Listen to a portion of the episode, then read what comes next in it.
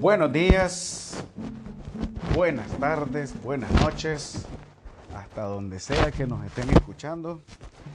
Estamos aquí transmitiendo desde Radio Cuervo, su espacio informativo relajado. Vamos, vamos a ver cómo le ponemos a... Vamos a encontrar un mejor eslogan para, para Radio Cuervo. Pero bueno, vamos a comenzar. Este sería el episodio, realmente el primer episodio de Radio Cuervo.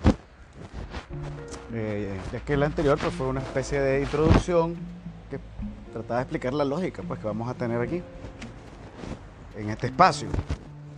Hoy queremos hablar sobre, quiero hablar sobre, compartirles a ustedes varias ideas que están relacionadas con los temas de agenda actual en Nicaragua.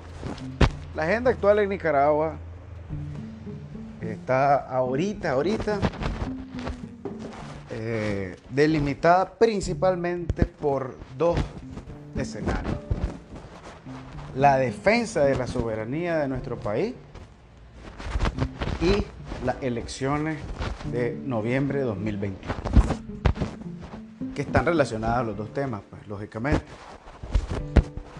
Pero eso es lo que desde el año pasado, pues ya ahorita en este año, en, mera, en mero proceso electoral, en el cual ya estamos en el proceso electoral, recordemos que ya eh, existe un calendario electoral con un conjunto de actividades que se van ejecutando en determinados tiempos, determinados plazos. Eh, el Consejo Supremo Electoral va, va ejecutándolo, los partidos políticos legalmente inscritos también van participando en esos procesos de forma tal que eh, nosotros tenemos que entender que ahorita, hoy, 25 de junio, estamos en medio del proceso electoral, que no hemos entrado, digamos, a la campaña formal, la cual debe arrancar después de agosto, después que ya existan candidatos inscritos, pero estamos pues en el proceso electoral propiamente dicho.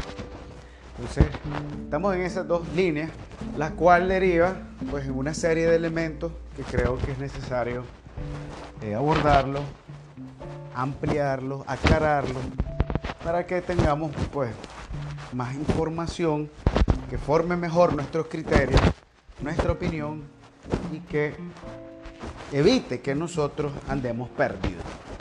Porque esa, pues, digamos que creo yo que es la principal cagada que podemos tener como nicaragüenses y más aún como sandinistas. Andar perdidos. No, no podemos darnos el lujo a estas alturas, nosotros, no solo por, digamos, quienes militamos en el partido. Pues yo milito en el Frente Sandinista, soy un militante activo del, Frente Sandinista. Por lo tanto, pues, eso significa que yo eh, participo en estructuras partidarias, en asambleas, en reuniones regulares, en procesos de análisis político, de debate político, de formación, etc. Entonces digamos que como militante activo pues tengo más acceso a información y a criterios políticos sobre las cosas que ocurren. Pero perfectamente podemos ser sandinistas sin estar eh, activamente integrados a las estructuras y por lo tanto no tenemos tantos datos. Ya no digamos si no somos sandinistas, si simplemente somos nicaragüenses, que no nos metemos en política, que no nos interesa meternos en política, pero que obviamente nos afecta la política, porque es que eso tenemos que estar claros. Es como muy cómodo a veces decir, no, yo no me meto en política. Pues quien te dice eso, simplemente una persona que no está segura de su posición política, sin embargo la tiene porque no existe una persona, un ser humano que viva en sociedad que no tenga una posición política. Eso es algo que debemos de estar, debemos de tenerlo claro. Los puntos neutros o los puntos eh, imparciales en política no existen. Siempre vas a tener una tendencia hacia uno o hacia otro lado en cualquier tema que en general existe. Entonces, aún así, siendo vos, diciendo vos que sos eh, ajeno a la política, también sos parte de una sociedad que es política en principio y por lo tanto te llega la información o la desinformación y eso afecta tu opinión, tu conducta tu percepción, eh, es impresionante, pues cómo estos temas de información, desinformación pueden afectar realmente a las personas. Si no, fíjense, por ejemplo, los procesos estos de vacunación de COVID-19 que se comenzaron a realizar en nuestro país ya hace rato. Al inicio, cuando comenzaron a hacerse, la derecha comenzó a meter una campaña fuerte de desinformación alrededor de, que las vacunas eran inseguras, que el tipo de vacuna que había venido aquí no era seguro. Y ese es un pleito internacional. El desprestigio internacional entre los diferentes laboratorios y marcas de vacunas es brutal. Y más los países que están detrás de cada uno.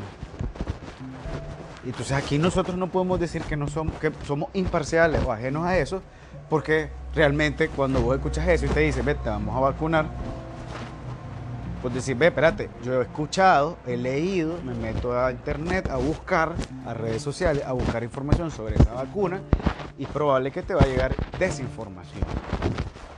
Y eso va a hacer que vos digas, mejor no me vacuno.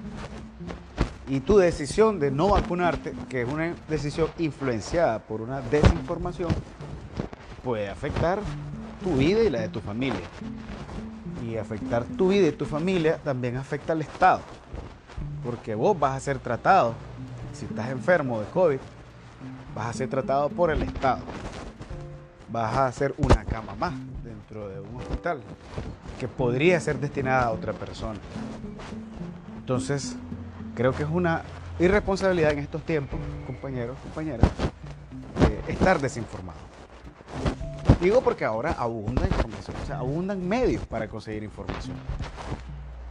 El Internet nos da acceso a un montón de fuentes de información y el problema ahora realmente es decidir cuál de esas fuentes de información es la correcta, es la que está diciendo la verdad, cuál no. Ese es el gran detalle. Entonces, en este proceso político pues, en el que nos encontramos aquí en Nicaragua, en Nicaragua y en la región, nosotros recordemos, no somos una isla, no somos una burbuja. Estamos inmersos en un escenario, en un juego geopolítico, donde existen grandes potencias que están peleando por sus intereses y nosotros en medio, pues, tratando de eh, sobrellevar nuestras, nuestras propias limitaciones, nuestros propios problemas internos dentro de ese gran juego internacional. Eso es, este, pues eso es siempre, hay que tenerlo presente. Entonces, sí, efectivamente tenemos muchas fuentes información. Ahora, cuando estamos nosotros hablando de elecciones, hablamos de democracia, hablamos de sociedad, hablamos de Estado, de Estado de Derecho, de república, de, votación de partidos políticos, de constitución política, de tratados, de organismos. O sea, son un montón de conceptos políticos, jurídicos, que pues se pueden tergiversar fácilmente o se pueden no solo tergiversar, sino utilizar de una forma equivocada. Y a veces incluso nosotros mismos lo podemos llegar a hacer. Por eso es que creo que debemos de comenzar por definir algunas cosas. Antes de hacer, eh, antes de expresar opinión, pues hay que trabajar primero con los conceptos. Cuando tenés claros conceptos, entonces pues es un buen momento para luego emitir tu juicio, tu valoración pero ya teniendo claro los conceptos, teniendo clara la información veraz, real de las cosas, de los acontecimientos, y ya luego emitir tus valoraciones, pero lo haces ya de una forma consciente e informada. Y eso es a lo que nosotros apelamos. Entonces, en Nicaragua, 200 años cumpliendo este en septiembre de independencia, entre comillas, eh, y lo hago así como entre comillas, porque realmente lo que pasó en 1821, cuando Nicaragua y los estados de Centroamérica se independizan, se separan, se declaran independientes del reino español, de la monarquía española, realmente no se da una independencia completa del, de Nicaragua. Imagínense que a los, creo que al mes, los países centroamericanos pasaron a ser parte del imperio mexicano, con el cual estuvimos, del cual fuimos parte durante un poco más, creo que un año tal vez, un poco menos. El imperio de Iturbide se llamaba el emperador y emperador, o sea, esa era la figura, el emperador Iturbide mexicano, hasta que lo derrocaron a Iturbide. Entonces luego es cuando quedan los países centroamericanos solos.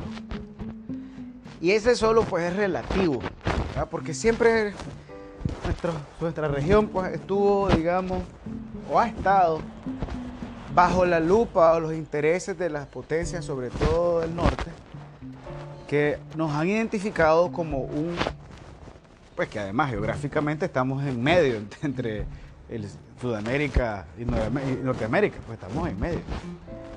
Entonces, quien desde el norte quiere, por ejemplo, comerciar con el sur, donde hay un gran volumen de consumidores, un gran mercado, pues necesita pasar por nuestra zona. Necesita nuestro espacio aéreo, marítimo, terrestre. O sea, esa, potencia que está allá, a él no le conviene que exista un Estado o unos estados independientes que tengan sus propias leyes, que cobren impuestos, que cobren aranceles, que revisen las cosas que pasan, las mercaderías, que protejan a sus poblaciones de, esas, de esos productos, de esas mercaderías, buenas y malas.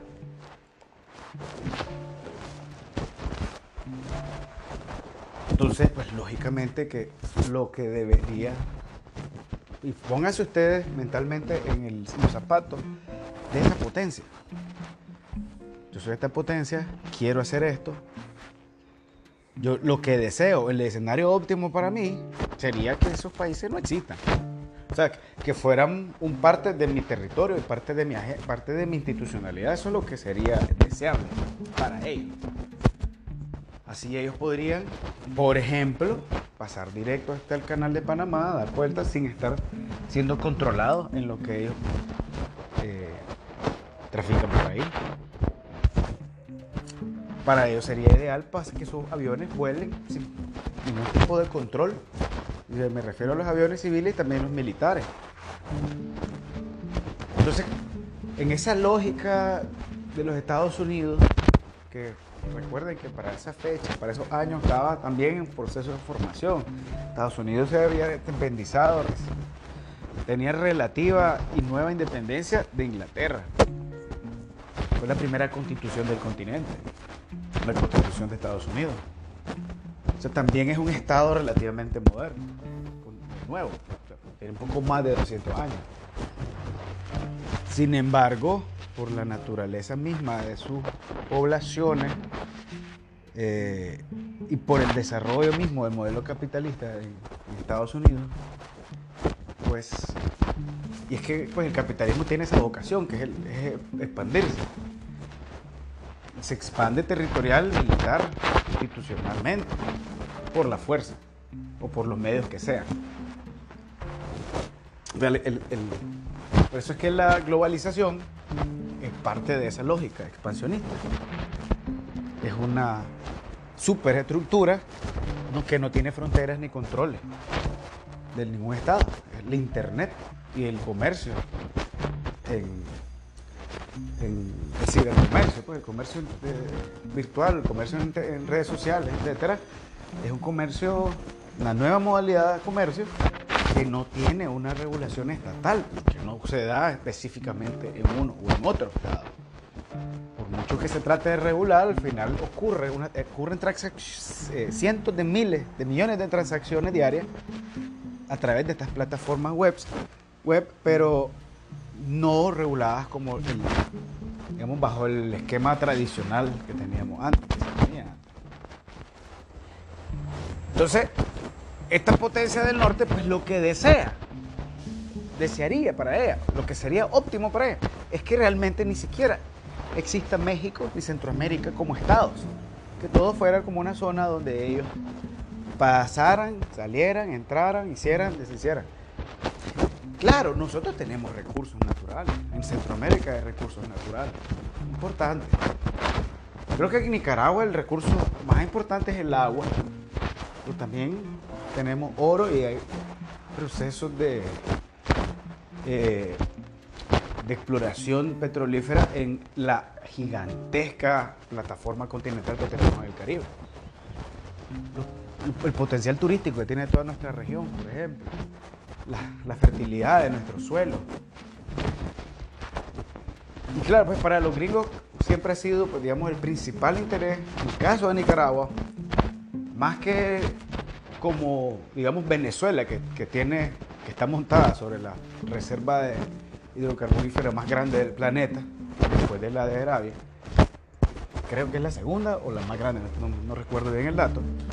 Entonces, obviamente tiene un interés en cuanto a ese recurso natural, o Bolivia también, que también tiene eh, recursos minerales de gran valor para, para el capitalismo de expansión. Entonces, nosotros tenemos esa posición geoestratégica. Estamos en el mero centro del continente y tenemos un gran, e gigantesco lago que facilita la idea del cruce entre los océanos famoso e histórico cuento del canal. Eso viene desde, hace, desde ese siglo, siglo, estás hablando de 1830, 40, pues comenzó la cuestión esta de la fiebre del oro y la necesidad pues, de, cruzar entre las dos costas de Estados Unidos y lo hacían a través de eh, una especie de canal seco que, eh, que desembarcaban en uno de nuestras costas, transitaban a través de diligencias, carretas pues y grandes caravanas, cruzaban el país y llegaban a la otra costa y se montaban allá. Y para ellos era mucho más rápido, más seguro que hacerlo por adentro, digamos. Entonces eso fue, digamos, lo que comenzó a motivar el interés de los Estados Unidos hacia nuestro país. Tratar de controlar. Y la primera gran expresión de gerencismo de Estados Unidos, digamos, de necesidad de tomar eh, control de nuestro territorio y de, nuestro, nuestra institucionalidad, de nuestro país, etcétera, fue 1854-56 con eh, los filibusteros. Que si bien es cierto, no eran ejército formal de los Estados Unidos, pero sí existen suficientes pruebas documentales para determinar que había una fuerte vinculación entre William Walker, los filibusteros, y los que estaban en ese momento en guerra en Estados Unidos contra, ser que Estados Unidos una guerra de secesión, una guerra, este, eh, se llamó así, guerra de secesión, una guerra civil, la guerra más cruenta que ha tenido Estados Unidos hasta el momento, y que se daba entre esclavista y no esclavista. Y la, idea de los del sur, que eran los esclavistas, versus los del norte, que eran los esclavistas. Y bueno, ese es otro tema aparte, pero el punto es que los esclavistas del sur eh, son los que tienen el vínculo con, eh, con los filibusteros y con William Walker, que viene de esa lógica. Entonces, aquí en Nicaragua fuimos víctimas de ese primer evento histórico en esa época, donde ya nosotros fuimos agredidos en nuestro territorio, invadidos en nuestro territorio. O sea, William Walker tomó el gobierno, aprovechándose de las debilidades internas que existían y que siempre han existido entre liberales y conservadores, y todavía existen entre liberales y conservadores. Y digamos, la relativa inferioridad pues, que existía desde el punto de vista militar.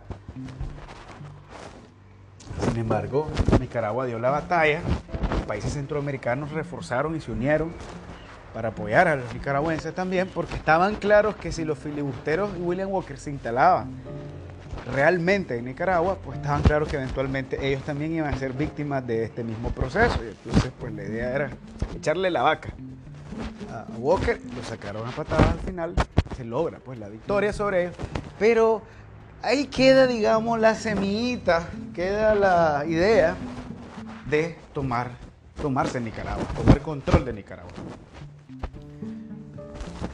Eh, y bueno, ya después nuestra historia, de ese momento, de 1850 y tantos, está llena de escenarios, arrecho eso, escenarios donde los gringos, incluso los europeos también, porque los ingleses tenían una, todo lo que es el Caribe nicaragüense, fue un gran protectorado de los ingleses, de los británicos que llevó incluso a los ingleses y a los británicos hasta establecer negociaciones sobre nuestro propio territorio. Fue Zelaya hasta 1900 y pico que reincorpora, que, asume y toma posesión del Caribe, de la costa caribeña. Por eso es que se llamó Celaya, esa, Atlántica era Celaya, esa región se llamó Celaya. O sea, siempre pues nuestro país ha estado como bajo la lupa de las potencias extranjeras. Y siempre han habido personas nacionales que han facilitado esos procesos. Y esos procesos no han dejado nada bueno en toda esa historia. Hay que aclararlo porque cualquiera podría pensar, veo, ¿y por qué no se ha permitido? Tal vez no iría mejor. Pero es que la verdad es que en todos los periodos históricos donde han ocurrido estas invasiones y estas eh, intervenciones, lo único que ha ocurrido en nuestro país ha sido eh, saqueo, saqueo y más saqueo, imposiciones, violaciones, asesinatos, quema, destrucción, arrasan, lo más arrasan con, con nosotros, con nuestra población, con nuestros pueblos, con nuestra infraestructura, con nuestras costumbres, con nuestra cultura. En fin, es, a todos los niveles, pues el, aplastamiento que tratan ellos de hacer pero que no han podido lograrlo. No han podido. La verdad es que el pueblo de Nicaragua ha sido un, pueblo valiente, un pueblo bravo. No se, no se ha dejado. Y no se deja, no se sigue dejando. Seguimos en la misma posición los nicaragüenses. nosotros protegemos bastante nuestra propia idiosincrasia, nuestra propia realidad, nuestra propia cultura, nuestros propios valores.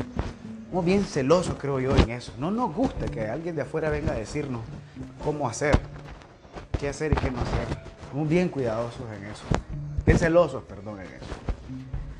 Ahora, todo esto tiene que ver porque de lo que estoy hablando, compañero, es de soberanía nacional. ¿Y qué es eso de la soberanía nacional? Pues porque tanto se habla, tanto hablamos de soberanía. Soberanía va, soberanía viene. Pero, ¿qué es la soberanía? ¿Qué es y por qué se protege tanto? O sea, ¿por qué es tan importante defenderla y protegerla? Y fíjense que lo que he venido contando de la historia no es algo que está extraviado de eso. Eso tiene que ver con eh, intentos, planes, acciones que vienen de otros países, de otros gobiernos, de otros pueblos, que tratan de tomar posesión, irrumpir en nuestro territorio, en nuestra cultura, en nuestros intereses. Para ellos, privilegiar los de ellos, lógicamente. No a nosotros, o sea, a los gringos no les importan nuestros intereses. ¿O creen ustedes que sí? ¿Ustedes creen que, que el gobierno gringo le importa de Juana que está trabajando aquí en el mercado israelevita en Managua? ¿Creen que le importa don Luis, el cerrajero que tiene un puestecito allá en el mercado mayoreo? también en Managua. ¿Ustedes creen que ellos están pensando en su realidad, en sus necesidades? Obviamente que no. Están pensando de una forma egoísta en los intereses de ellos. Y peor, pues en el caso del gobierno de los Estados Unidos no piensa en el gobierno, en el interés del pueblo de los Estados Unidos. Piensa en el interés de las grandes corporaciones gringas que son las que al final controlan a esos gobiernos. Ellos no están pensando en función de los pobladores de Estados Unidos. El modelo democrático de Estados Unidos es diferente al de nosotros y está diseñado en esa lógica. Entonces, vamos a hablar de soberanía. más que historia, vamos a hablar de soberanía. Soberanía, compañeros, significa, y lo voy a leer, palabra soberanía etimológicamente, significa el, origen etimológico de una palabra, lingüísticamente, pues de dónde viene, qué significa esa palabra, que recuerden que nuestro lenguaje tiene influencia sobre todo de latina. Cuando digo latina no me refiero a los latinoamericanos, sino me refiero a la romana, el latín. Entonces, cuando hablamos de etimología, hablamos de eso, del origen del origen de las palabras.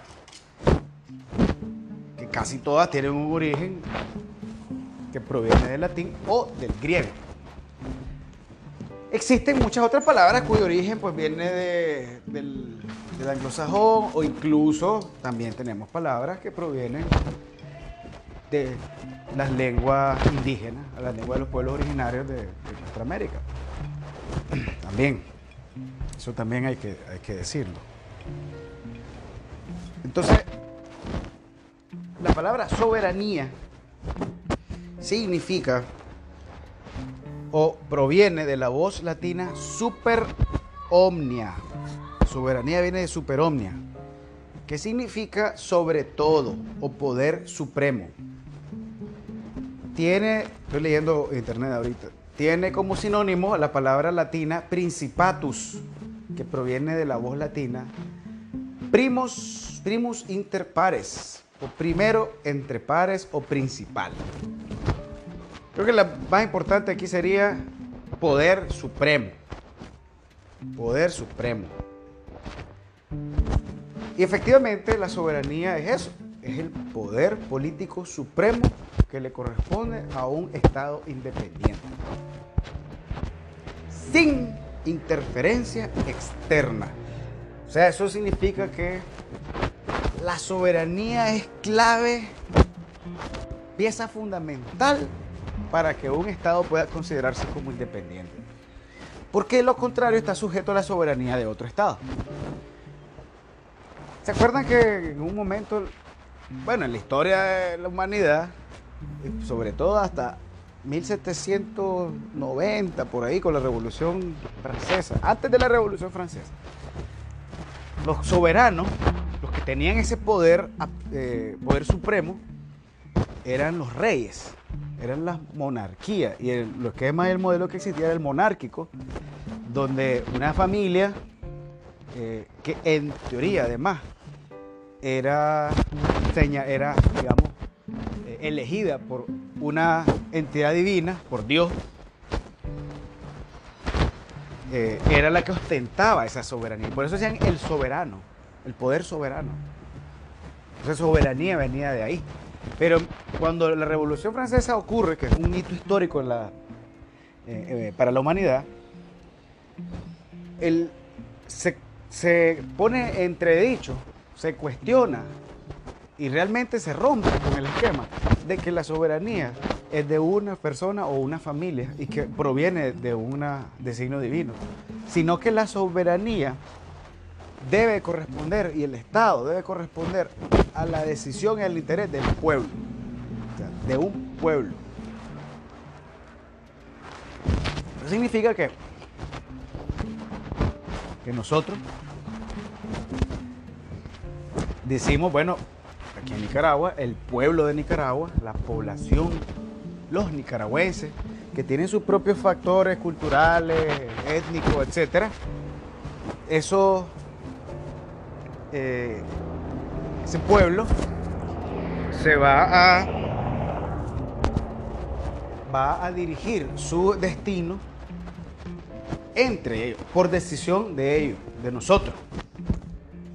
O sea, que aquí no viene alguien y que de forma divina asume algo y nos da una orden a todos y nosotros tenemos que ir como vasallos a cumplir lo que el rey dice.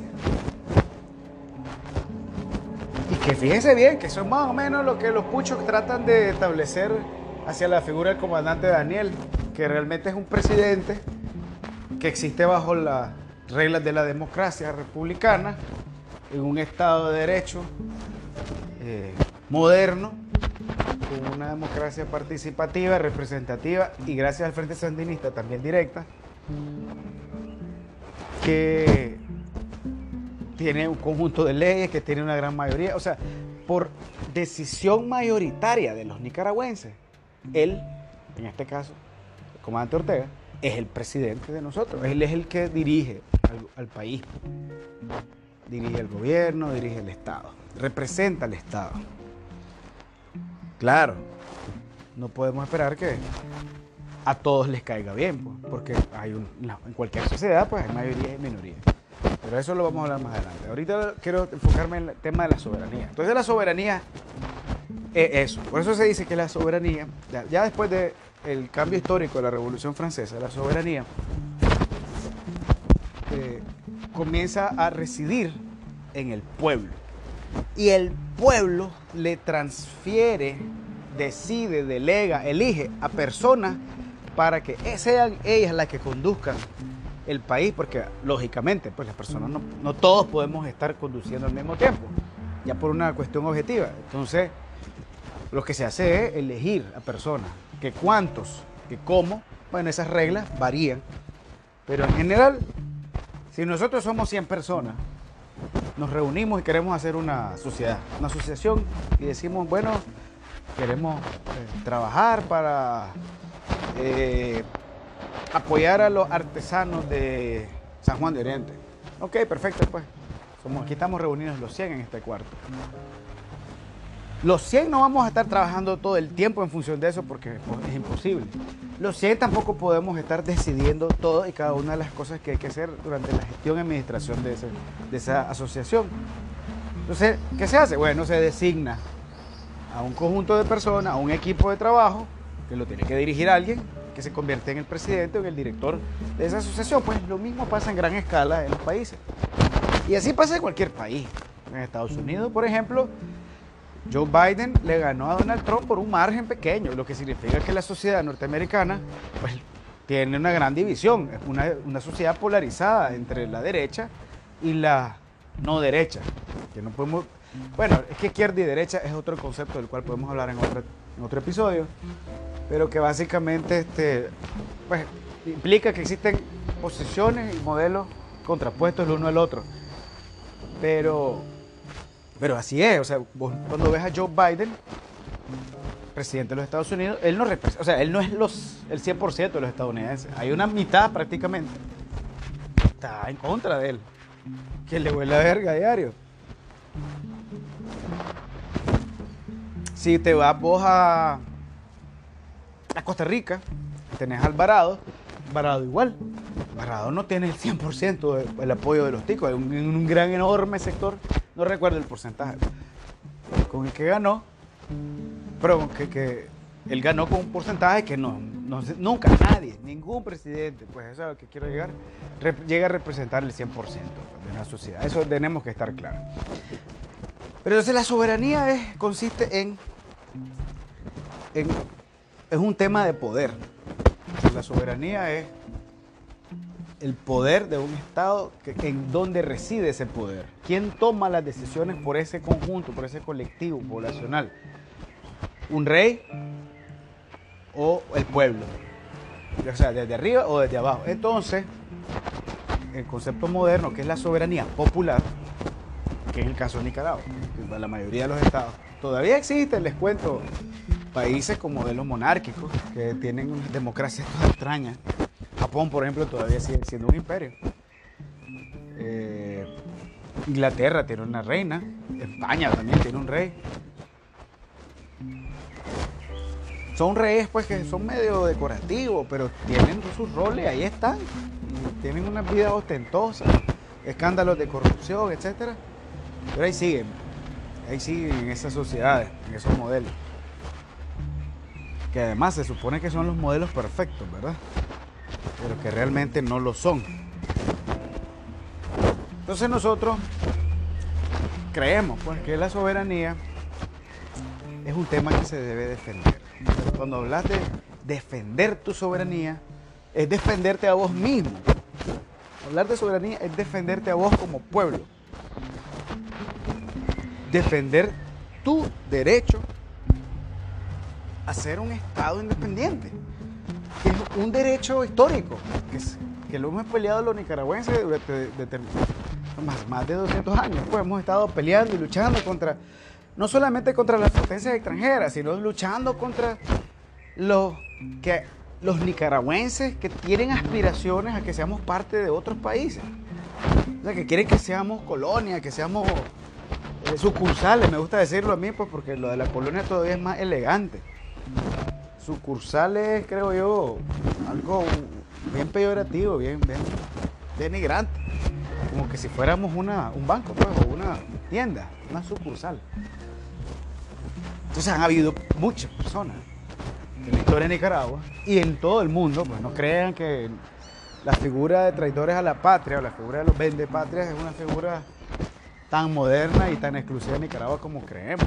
En toda la historia han habido traidores de sus pueblos, traidores de sus gobiernos, traidores de sus países. Y es por eso que eh, en el mundo, bueno, antes de entrar a eso, quiero terminar. Entonces la soberanía es, tu derecho a ser vos mismo un Estado independiente. O sea, a que vos no seas sumiso a los intereses y órdenes de otro país. Porque aquí nosotros somos un país independiente, soberano. Tenemos un territorio que está delimitado con una frontera. Tenemos una población que habla español, que tiene una cultura, tiene una tradición, tiene una historia tenemos eh, factores eh, culturales e ideológicos en común, nosotros que nos diferencian de los hondureños o nos diferencian de los ticos. Por ejemplo, pues para nosotros, por ejemplo, el nacional es nuestro, el gallo pinto es de nosotros, el quesillo es de nosotros. Eso es parte de nuestra cultura. Los ticos dicen que el nacatamal y el gallo pinto lo inventaron ellos y es de ellos. Y tienen una fórmula diferente de prepararlo. Eso nos separa a ambos. Y sí, Pareciera mentira, pero esas cosas inciden, definen la identidad cultural de cada, de cada pueblo. Entonces nosotros tenemos, pues en el caso de Nicaragua, tenemos, ser soberano significa eso. Ser dueño de nuestro propio destino. Y ser dueño de nuestro propio destino significa poder atender las necesidades verdaderas de nosotros mismos. Porque puede ser que para otro gobierno, para otro país, las necesidades de nosotros son otras. O sea, puede venir, digamos, la Unión Europea y decir, ve, nosotros vamos a tomar posesión de Nicaragua. Y para nosotros, todos los nicaragüenses deberían de vestirse mejor, deberían de tener una ropa de una marca determinada. Ah, pues qué bien, pues. Entonces vamos a garantizar que en Nicaragua existan, eh, que vengan todas las tiendas de todos los diseñadores de París que se instalen en Nicaragua para que le lleven, que les permitan el acceso a los nicaragüenses, pobrecitos ellos, a esas, a esas prendas de vestir, que estén en la moda, que se vistan mejor, que dan pena, pues cómo se visten. Cuando nuestra realidad, claro, pueden venir, se pueden instalar, Ajá, pero ¿quiénes de nosotros, estadísticamente hablando, vamos a poder ir a esa tienda? A pagar 100, 200, 300, 500 dólares por un vestido, por un pantalón, por una camisa, por unos zapatos. ¿Quién? Nuestra realidad es económica, social, cultural es diferente. Después pueden venir los árabes y decir, bueno, yo quisiera que aquí Nicaragua todas las mujeres usen una, eh, ¿cómo se llama? Creo que burka, ¿no? La, cosa con la que se tapan la cara y anden siempre vestidas hasta el tobillo porque me ofende ver a las nicaragüenses que enseñan las piernas y que andan ahí con chores. Eso es una, una ofensa a nuestros dioses. Y entonces yo quiero, y aquí vamos a decir, no, espérate, brother, aquí no. Entonces eso es soberanía. Es tu decisión hacer lo que vos estás acostumbrado a hacer, de acuerdo a tus valores culturales, que no son los mismos de otras culturas de otros pueblos, porque en esos pueblos tienen otros valores y otras culturas, son diferentes. Entonces, no podemos, tenemos que entender que cuando hablamos de soberanía, hablamos de otro concepto que es la autodeterminación. Y básicamente es tu derecho, como país, como Estado, a definir tu propia vida, a tener tus propias costumbres, a que si vos querés celebrar la purísima, porque a vos te ronca, porque vos históricamente la has celebrado, aunque no tenga sentido, pero, pero para vos es importante como sociedad, pues vas a seguirlo haciendo. No va a venir nadie desde afuera a decirte, brother, aquí ahora van a celebrar otra cosa. No van a celebrar la Semana Santa. No estoy de acuerdo. ¿Por qué celebran, eh, no sé, a Santo Domingo? Eso es una mentira. Vamos a celebrar a otro santo. ¿Por qué? Esa es tu cultura. Es tu decisión. Es tu. Es tu. Es tu historia. Es tu historia. No la estás inventando ahorita. La estás simplemente repitiendo de forma constante a través de generaciones. Y no puedes correrte de ella, es tu historia. Es más, los nicaragüenses cuando nos movemos a otras partes del mundo también hacemos nuestras propias tradiciones en los otros países donde estamos. Y las personas de otros países que están aquí en Nicaragua, igual ellos hacen sus tradiciones en sus casas, se reúnen. Entonces eso es soberanía, compañero, eso es soberanía. Cuando hablamos de defender la soberanía, hablamos de eso, de defender nuestra nicaraguanidad. Es que existe esa palabra. Hablamos de defender lo que somos, nicaragüenses. Claramente definido y diferenciado del resto de países que nos rodean. También tenemos cosas en común, claro que sí, pues, o sea, entre con los centroamericanos tenemos obviamente cosas en común que con los noruegos lógico, pues, si, nos vamos al centro de África seguramente va a ser diferente, pues, ¿me entendéis? Si te vas a, Rusia, pues también tenemos una cultura totalmente diferente, Estados Unidos, Canadá, tienen culturas diferentes. Entonces, la, la historia, pues, ha permitido, sobre todo, recuerden, después de la Segunda Guerra Mundial, que es la última gran guerra mundial, y después de la conformación de las Naciones Unidas, de todo su marco jurídico, una de las cosas que quedó planteada y, digamos, aceptada y adoptada en los diferentes instrumentos jurídicos es la autodeterminación.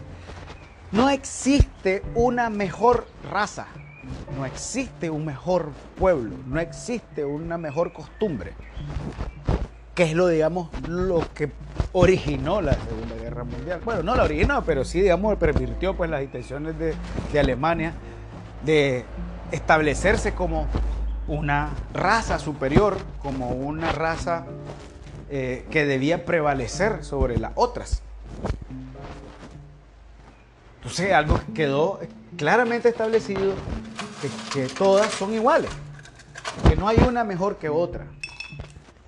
Así que vos podés sentirte bien como nicaragüense, no debes de sentir ningún problema en decir que tu cultura es tal.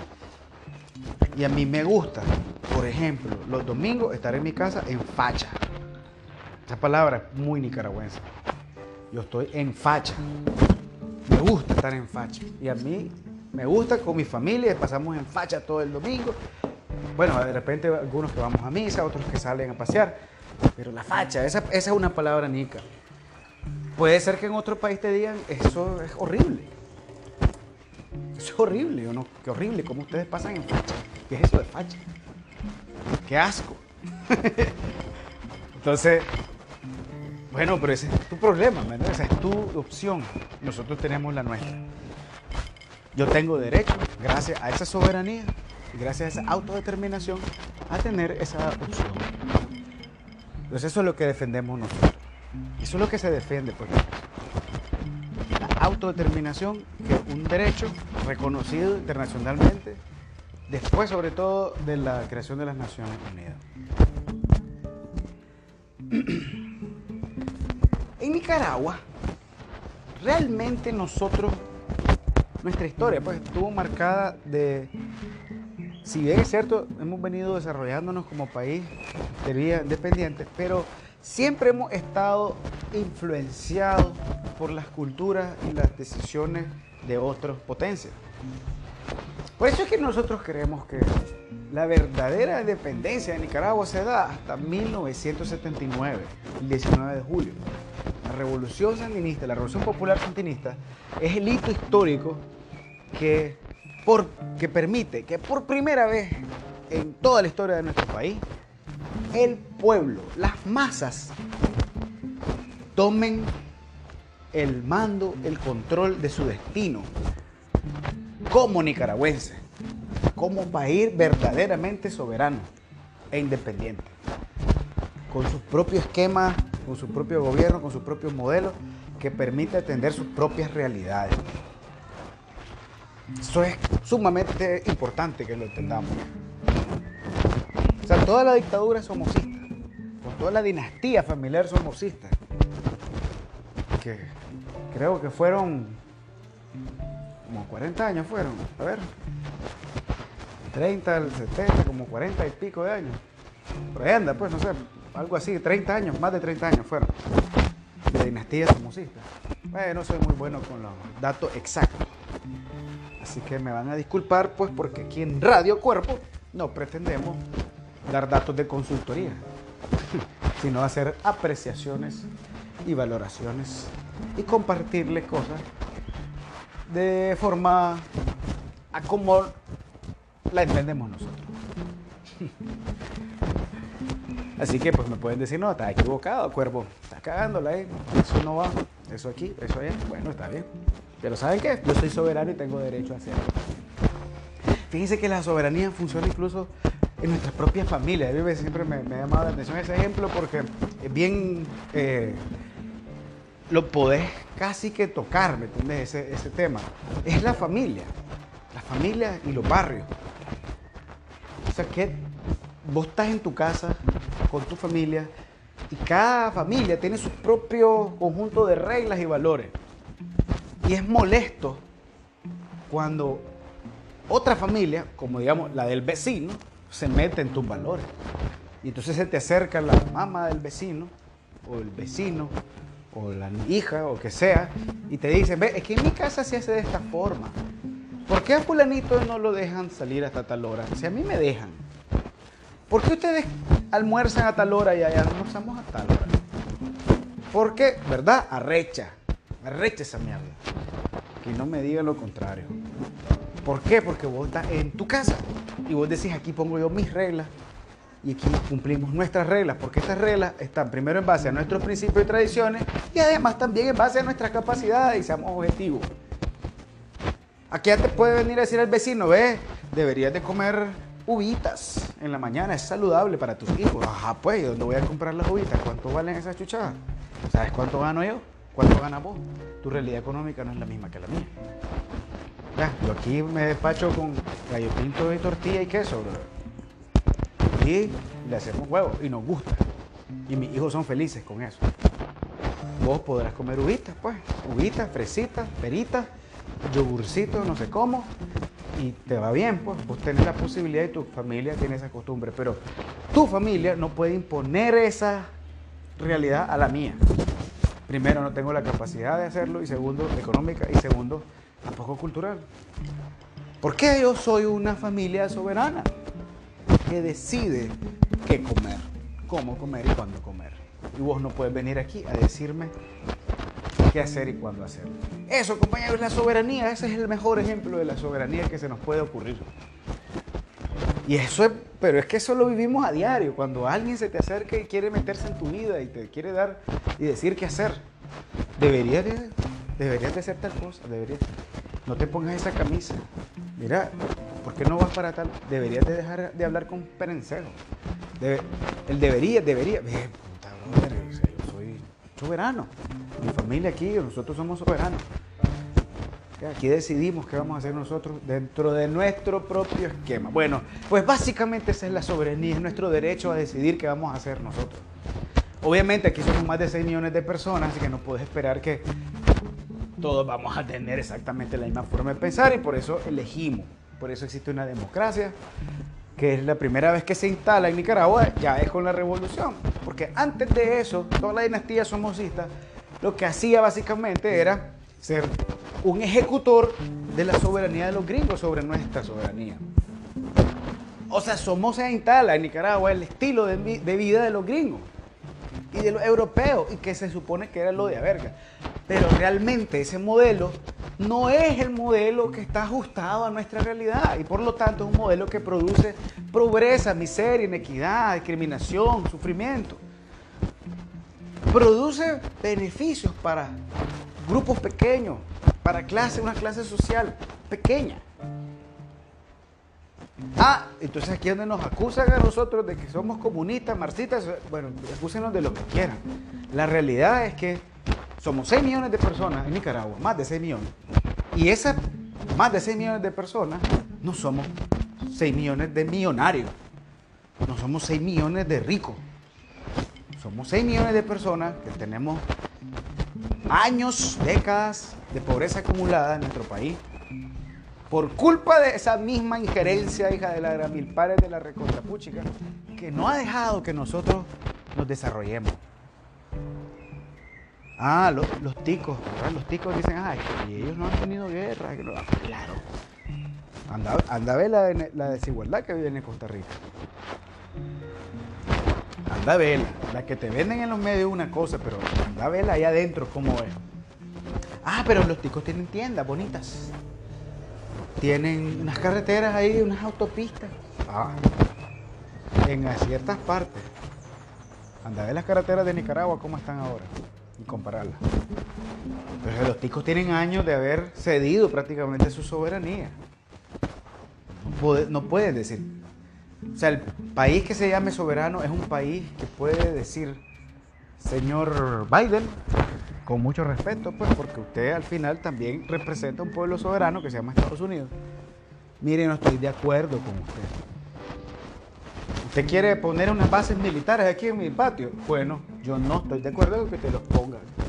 No gano nada, no me parece, no sé por qué tengo que tener unas bases militares aquí en mi patio. Pues, o sea, porque voy a instalar unas casetas de seguridad aquí adentro de mi patio que son agentes de seguridad de usted. Aquí, no, no, ¿para qué? no le veo sentido. Entonces mi soberanía me permite decir, mire, pues, pues no. Pero ¿sabe qué, don Biden?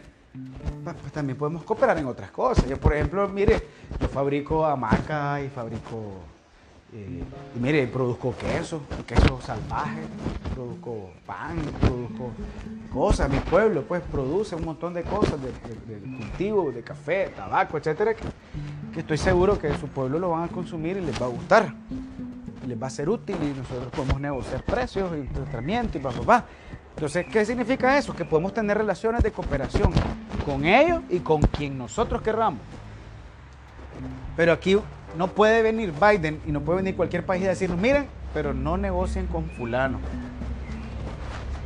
¿Y ahí por qué? Es que el fulano no me cae bien. Ajá, ¿y? Pero ese sos vos y ese es tu problema. La verdad es que yo necesito que, en Rusia me compren este, este, trigo que tengo yo aquí de sobra, de un montón de trigo. Y ellos necesitan ese trigo. Sí, pero es que si vos haces negocio con los rusos, eso más somos como enemigos. Entonces, pues no, no, no quiero que lo hagas. Entonces, bueno, salado, pues, señor Biden, yo aquí soy soberano. Y así como tengo relaciones con usted, yo también puedo tener relaciones con Rusia, con China y con quien yo quiera. Eso es una decisión de nosotros. Bueno, entonces ya la cagamos, pues, dice Biden, la cagamos, entonces nos peleamos. Bueno, pues ni modo, ¿qué voy a hacer? Pues básicamente eso es lo que ocurre. O sea, eso, esos ejemplos que pongo yo así como bien, bien eh, como cotidiano, pues que así explican realmente lo que ocurre. Claro que ocurre de una forma más compleja, pues, pero en general esas son las relaciones. Y esa es la soberanía. Esa es la soberanía. Tu decisión, tu facultad, tu poder de decir no, no, me, no le conviene eso a mi gente. ¿Quién o sea, yo, no puedo venir y decir, ve, vamos a meterle aquí a los nicaragüenses el arroz del sushi del chino y lo vamos a sustituir por el arroz normal, que es el arroz grande, tal tipo. ¿Por qué? Porque los nicaragüenses consumimos ese arroz, consumimos ese, ese frijol rojo consumimos maíz blanco, no maíz amarillo. Nuestra propia identidad. Entonces no podemos aceptar que vengan los gringos y digan, bueno, mira, te voy a meter maíz amarillo full y me vas a dar tanto y ta, ta, ta, y negociar eso. Entonces no, tengo un gobierno soberano que dice, no, brother, lo siento. Aquí a mi gente le gusta el maíz blanco. Con eso, chuchada, hacemos maravilla. Somos hijos del maíz aquí nosotros y no necesitamos de ese maíz amarillo. Ese es tu gobierno soberano. Y ese es un gobierno que no teníamos en Nicaragua. Hasta 1979 lo llegamos a tener.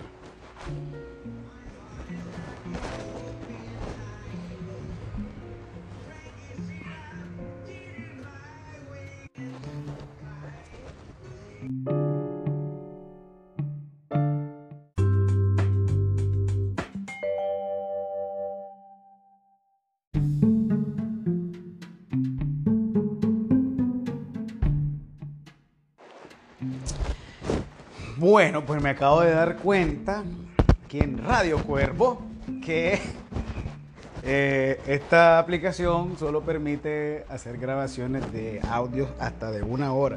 Yo no sabía eso. Así que lo voy a tomar en cuenta para la próxima. Parece que me emocioné mucho hablando de la soberanía. Pero es que realmente, compañeros, es que si no entendemos eso, lo demás cae solo. Primero hay que entender la base de las cosas. Eh, para, para poder saber qué significa en Nicaragua izquierda-derecha, para poder saber qué significa, eh, cuál es la importancia eh, histórica de la revolución popular sandinista, cuál es la importancia histórica de lo que está ocurriendo en nuestro país ahorita, por ejemplo. Si no comprendemos el trasfondo. Yo creo que pues, ni modo, lo vamos a tener que partir en dos, dos episodios, pues. No importa. Igual, este, no creo que lo escuche esto mucha gente. Pero, bueno, igual es mi derecho soberano a seguir grabando. Entonces esa era la soberanía, pues, ¿verdad? Esa es la historia.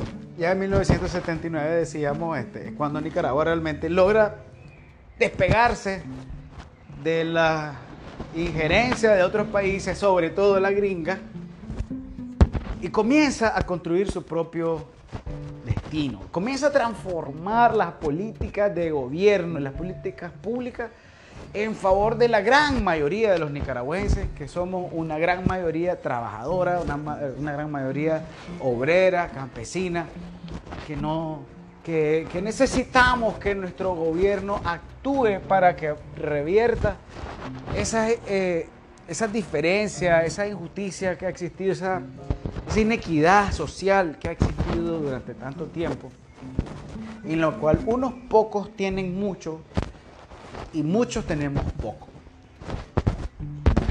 Con esa lógica, pues es que entra la revolución y comienza a transformar eso. Por eso es revolución, pues porque cambia radicalmente la lógica con la que se venía eh, funcionando y con la que venía trabajando el entonces gobierno de Nicaragua. Y por eso es que seguimos hablando de revolución nosotros, porque seguimos haciendo cosas que están diseñadas para transformar esa realidad, esa correlación de fuerzas económicas y sociales en el país.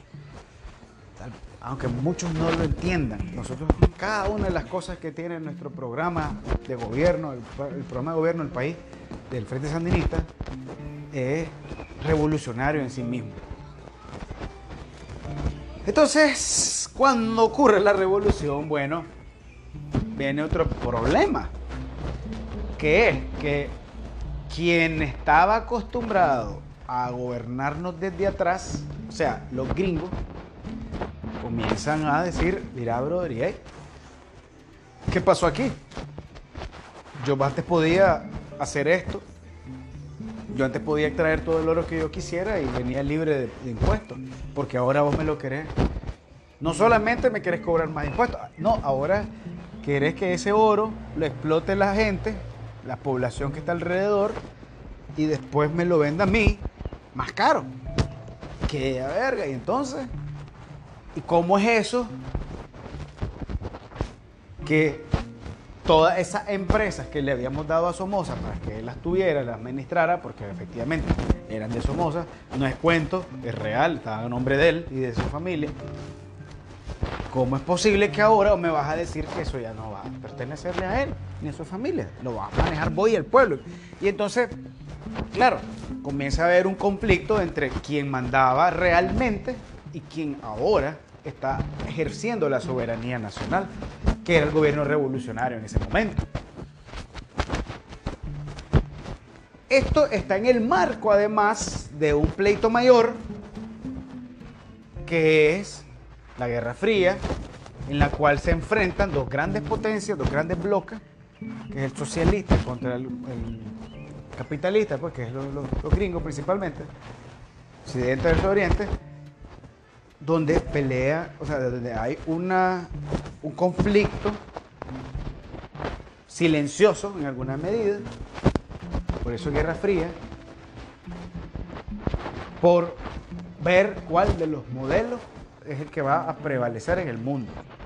Y es que el modelo capitalista es en el fondo, por su propia naturaleza, un modelo egoísta, un modelo que no puede convivir con otros modelos. No está diseñado para eso. Es que el modelo está diseñado para ser como una especie de virus que se multiplica y llega a topar todo. Topa todo. Un modelo depredador que consume todo a su paso. Entonces, en ese conflicto es donde nos vemos inmersos varios países de Latinoamérica, principalmente Nicaragua. Eh, y claro, entonces el que está, el que antes gobernaba, que eran los gringos, de repente se encuentra que ya no gobierna, pero además se encuentra con que el gobierno que está ahí tiene coincidencias en cuanto a la visión de cómo se deben manejar las cosas con los soviéticos principalmente, con, el modelo de ellos, que sigue siendo un modelo en general eh, justo para nosotros, que lo seguimos ejecutando porque pensamos que realmente debe responder a las grandes masas. Nuestro modelo debe ser un modelo reivindicador, atender a las grandes partes de la población, aunque eso afecte incluso a pequeñas partes de la población. O sea, nuestro gobierno revolucionario valora y piensa en eso cuando ejecuta sus políticas. Pero bueno, ya después voy a entrar en eso. Aquí ahorita quiero llegar al tema de que el conflicto, pues, explicado de una forma muy sencilla, es ese. Ahí entonces, claro, uno no podemos olvidar que en ese pleito, en Nicaragua existen agentes, personas nicaragüenses, que representan a los intereses de las viejas clases dominantes. O sea, representan a los que históricamente habían sido los que mandaban, los que se creían los reyes. O sea, los chamorros, los lacayos, los mánticas, los pelas, los cohen, todos esos más. Son, son familias que durante años han venido siendo ricos millonarios, explotadores, y no están acostumbrados pues, a que existan gobiernos que no solamente digan que son populares, sino que lo sean. Y al ser populares, que representan esos intereses, pues lógicamente vas a afectar a los... Vas a, vas a tener que reducirles su capacidad de ganancia, que eso significa pues unos cuantos milloncitos. Para ellos no es la gran cosa, pero para nosotros sí, nuestros programas sociales sí. Entonces, tener un gobierno externo que está tratando de recuperar ese poder que tenía sobre nuestro país y tenés a unas clases, a unos grupos, a unas personas, a unas familias que también quieren, porque les conviene que los gringos retomen ese poder. Entonces, es, es como una alianza natural entre ellos. Pero ojo, esa familia y esos grupos no representan a la mayoría de los nicaragüenses. O sea, nosotros no tenemos que estar claros de eso. A menos pues que ustedes se consideren, todo lo que me están escuchando aquí, que se consideren, no sé, familia de los pelas, pues ustedes son millonarios y que por lo tanto no entienden cómo la chusma tiene derecho a comprar casa, cómo la chusma tiene derecho a hospitales de primera calidad. Pero si ustedes no, si ustedes no son parte de la clase social que se denomina clase alta o high class, como le decimos en el argot nicaragüense, pues entonces usted no está en posición de defender los intereses de su madre. O sea, ellos pueden pagarse la salud gratuita, una salud cara. Ellos pueden pagar una educación cara. Pueden pagar transporte caro. Pueden pagar viviendas caras. porque tienen esos recursos. Nosotros no. Nosotros tenemos que acoplarnos a nuestra realidad. Yo necesito viajar a mi puente tengo que ir a trabajar en una jornada de lunes a sábado. De 7 a 5, trabajo. Tengo que trabajar en mi horario, rendir en mi trabajo, cumplir con todas mis obligaciones, comer, después venir a mi casa, cumplir con mis obligaciones familiares, atender a mi hijo, atender a mi esposa, atender a mi familia, descansar, estar bien yo sana y después al día siguiente volver a hacer lo mismo. Esa es mi realidad y es la realidad de, todos los nicaragüenses, la mayoría de los nicaragüenses. Entonces, claro, en esa realidad, que es la mía, a mí me conviene que yo tenga posibilidades de tener acceso a una vivienda social, que yo tenga posibilidades de pagar un transporte urbano colectivo barato, subsidiado, que yo tenga posibilidades de que los precios de los productos básicos de la canasta básica sean estables, que no se vivan disparando y que no haya especulación ni control del COSEP, por ejemplo, sobre la producción primaria. Que yo pueda tener acceso a ropa, que yo pueda tener beneficios y prestaciones sociales como vacaciones de tercer mes, jornada laboral mínima, eh, trato digno en mi trabajo. Yo tengo que poder eh, ir a un hospital que paga el gobierno, que lo pago yo con mis impuestos al final, gratuito y de calidad para que mi familia pueda ir ahí y yo no estar preocupado con eso. Tener derecho a que mis hijos puedan ir a estudiar a un colegio público y que sea de calidad y que sea bueno y yo no estar preocupado por eso. Tengo que vivir en un país seguro, donde que no esté gobernado por las maras, por el crimen organizado, donde yo sé que mis hijos pueden ir al parque a jugar basquetbol, a, jugar en los chinos, y no va a haber una pandilla ahí que los va a llegar y los va a secuestrar o los va a reclutar y transformarlos y meterlos a su, a su pandilla. Yo tengo que estar seguro de un montón de cosas como ciudadano de mi clase y tengo que tener conciencia de mi clase y tengo que estar claro de, dónde estoy parado, de mis capacidades, de dónde vengo, hacia dónde voy. Yo no puedo estar defendiendo los intereses de, de personas, de familias adineradas que están acostumbradas a mandar en este país y que de repente ahora quieren venderse como representantes de la población. Es absurdo, es ridículo, no hay nada más triste que ver a un trabajador defendiendo a un rico. Y no estamos diciendo que los ricos pues son malos en principio, pues que en alguna medida tampoco tienen culpa, pues.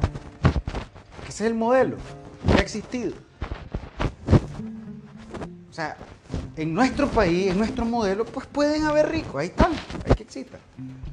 Porque se llama modelo de economía mixta, donde pueden existir elementos de economía capitalista con elementos de, economía social.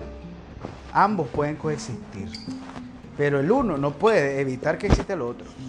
Así que el modelo de economía capitalista no puede tratar de que dejemos de existir en el otro modelo, que es el mayoritario.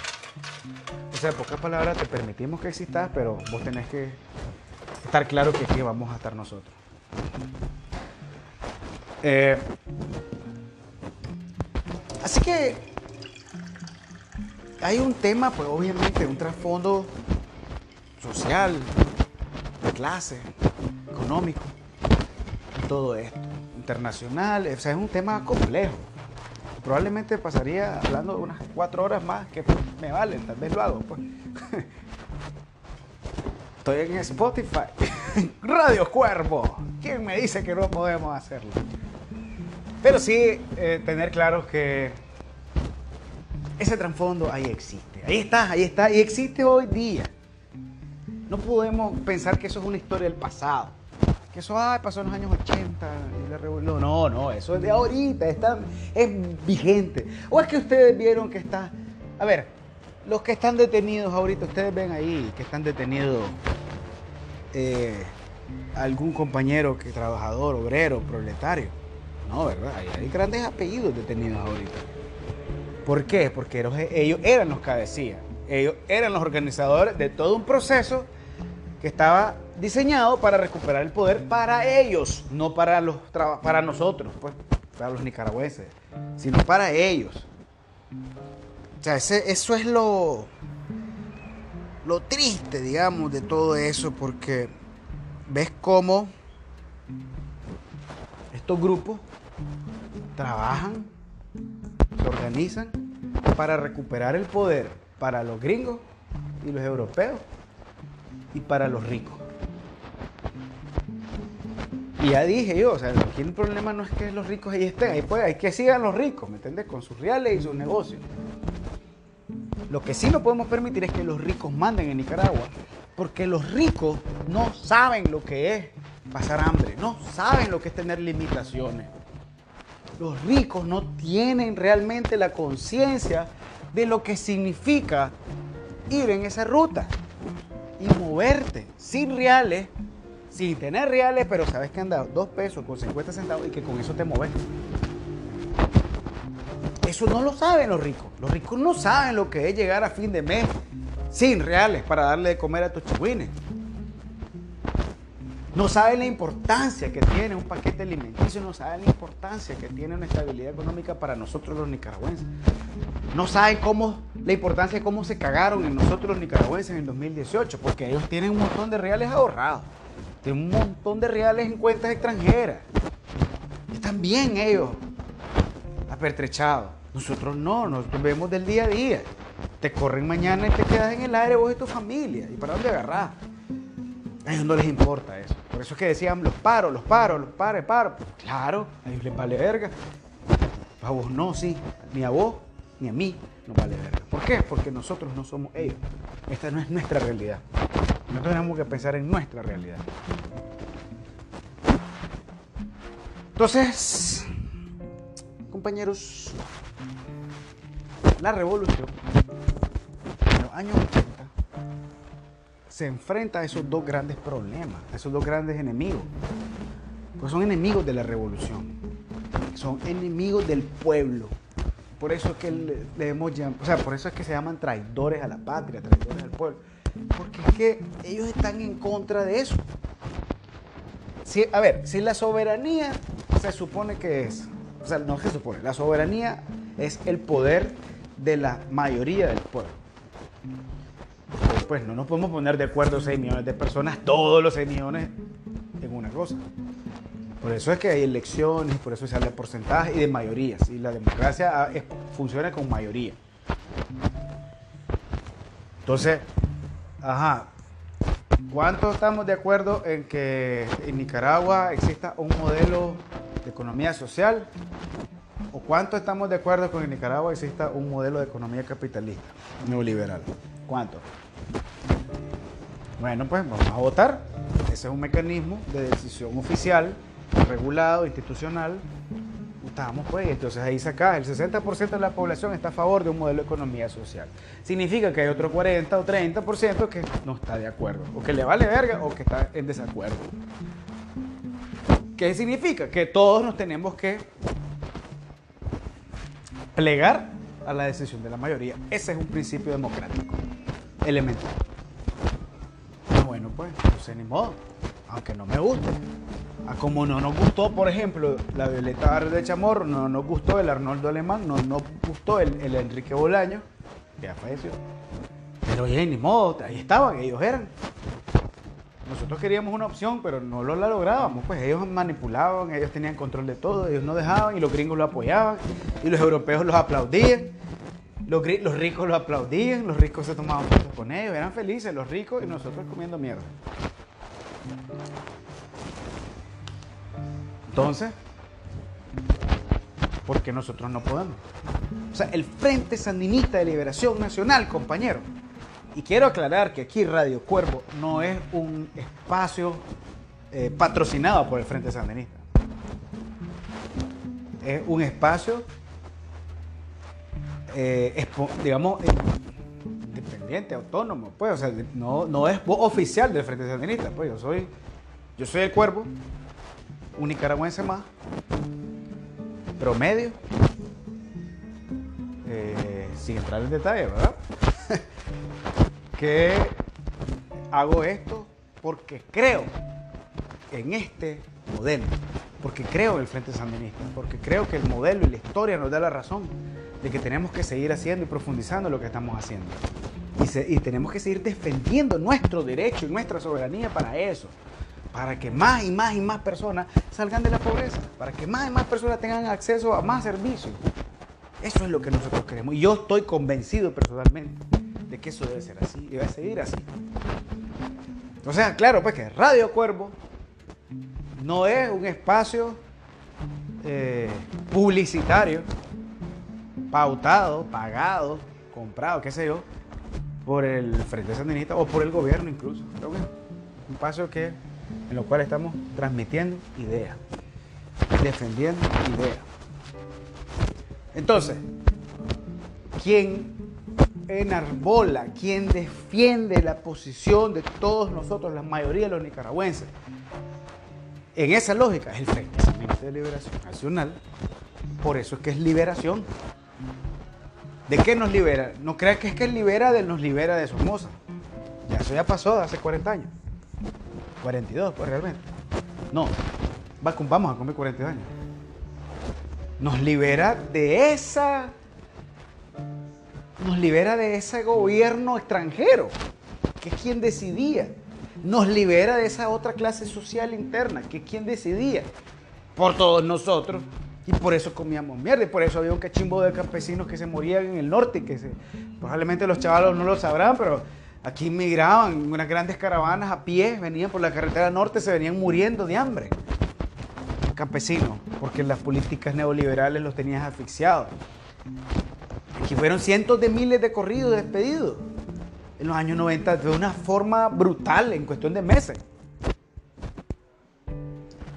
Nadie no se va a acordar de eso porque no lo saben, pues, lógicamente, no lo vivieron. Y la derecha no lo repite todos los beneficios sociales, la lógica social del Estado cambió. Ese Estado que debía de garantizar cosas pasó a, reconceptualizarse como un Estado que debía de ser un observador, quedarse ahí calladito y que el mercado decida y la economía decida. Ellos dicen el libre mercado. El libre mercado pauta las reglas de la sociedad. No, el Estado no se debe meter a incidir en el, en el capitalismo, porque es que es perfecto las relaciones que se emanan del capitalismo. Débil perece y el fuerte se fortalece más. Esas son las relaciones naturales del capitalismo. Entonces, no, nosotros vamos contra esa, contra esa concepción. Luchamos contra esa concepción. Y el Frente Sandinista en el cuando recupera el poder 2007, comienza un proceso duro, duro, para recomponer, recuperar la lógica, el modelo que teníamos, que es el modelo de la revolución, que es el modelo de Sandino, que es el modelo que dio Carlos y Tomás al inicio de los años 60, para nuestro país. Ellos visionaron un modelo propio para nuestro país. Un modelo que combinaba cosas de, todos lados, de diferentes corrientes, de diferentes conceptos, para sacar adelante nuestro país y a nuestra gente. Por eso es que muchos eh, eh, compañeros que son de partidos de izquierda muy radical, por ejemplo, dicen, ve, ustedes no hacen esto, no hacen aquello. Y otros compañeros que son de, partida, de partido o movimientos de izquierda menos radical, igual. Porque ustedes hacen esto y por qué no hacen aquello. Bueno, compañeros, con todo respeto, nosotros aquí somos un país soberano. Y nosotros tenemos un modelo propio. Nuestro modelo, nuestra ideología es sandinista, que es una ideología propia, tiene una conformación y una estructura propia tiene de un, elementos de un lado, elementos del otro, creen unas cosas que es propio, es nicaragüense, es autóctono, es soberano. También les pedimos a estos compañeros que también respeten nuestro derecho a, a determinación y a la soberanía. Derecha, izquierda, al centro, centro para allá, el centro para allá, cualquiera, nosotros tenemos una posición concreta sobre las cosas, que es pensada en las grandes mayorías de nuestro país, que son mayorías empobrecidas. Te guste o no te guste, hacia eso es lo que nosotros vamos, esto es lo que ordena y lo que dirige y lo que ejecuta aquí el comandante Daniel Ortega desde el 2007. Eso es. Aquí no hay ninguna dictadura, aquí no hay ninguna régimen, ni ningún... No, no, es que aquí lo que hay es un gobierno que atiende a las grandes mayorías. Que no es perfecto, sí, no es perfecto. Es lógico. ¿Cómo va a ser perfecto? ¿Qué es perfecto en la sociedad y en la humanidad? Nada. ¿Que tiene un montón de debilidades? Sí, tiene debilidades. Pero en general es un buen modelo. Un modelo eficiente. Bueno, ¿qué, qué no les puedo decir? En todo este pleito, compañeros, en todo este asunto,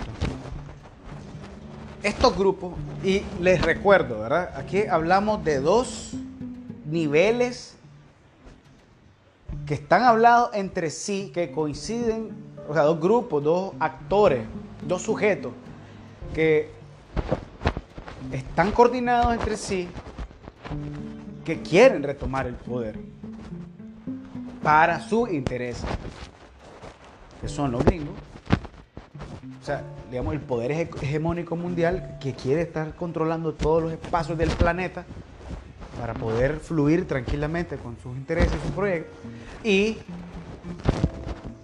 eh, clases sociales internas, locales, que también quieren que eso ocurra porque a ellos les conviene ese modelo. Porque es que es un modelo donde se pueden enriquecer más, donde van a salir más beneficiados. Ya lo, ya lo vivieron y lo han estado dejando. O sea, ustedes ven ahorita eh, toda la plana mayor de los golpistas son exfuncionarios de los gobiernos anteriores. No son líderes sociales, no, ni verga de líderes sociales. Fueron ministros, asesores, diputados, eh, alcaldes, fueron todos en los tiempos neoliberales. Aquí en Nicaragua nos conocemos todos. Sabemos de dónde viene cada quien, de qué familia es, qué hizo, qué no hizo. Todos nos conocemos, un pueblo pequeño. Caragua es un país pequeño, una sociedad relativamente cerrada, hermética. Entonces, nosotros sabemos pues quién es José Palé, nosotros sabemos quién es la Cristina Chamorro, dónde vive, qué hace, cómo se comporta en su, en su lugar donde ella vive. Todo eso lo sabemos. No, no, no nos pueden engañar. Pues precisamente por la naturaleza de nuestra sociedad. Entonces estos dos elementos han actuado y actuaron en los años 80 de forma coordinada para tratar de derrocar a la revolución. Y después de 10 años de sangrar al país, porque quien sangró al país no fue la revolución, quien sangró al país fue el bloqueo gringo, el embargo gringo, la agresión gringa, la agresión militar gringa. O sea, eso tenemos que estar claros. Y después de sangrar el país hasta donde ya no quedaba nada, entonces ahí sí ya lograron ganar las elecciones y con las completas, pero la ganaron. Y el frente, comandante Daniel, dijo, bueno, vamos a entregar y vamos a proceder, porque porque es correcto. O sea, eso es lo que tenemos que hacer los revolucionarios, es aceptar las cosas cuando son. Por una cuestión de principio. Y el neoliberalismo asumió el poder y comenzó a hacer desastres durante 16 años. Todos los indicadores sociales de nuestro país se desplomaron. Todo. Es más, llegaron a dispararse los indicadores de transparencia y corrupción por el, el gobierno de Alemán y de Bolaño fueron disparos impresionantes, eran unas cosas descaradas.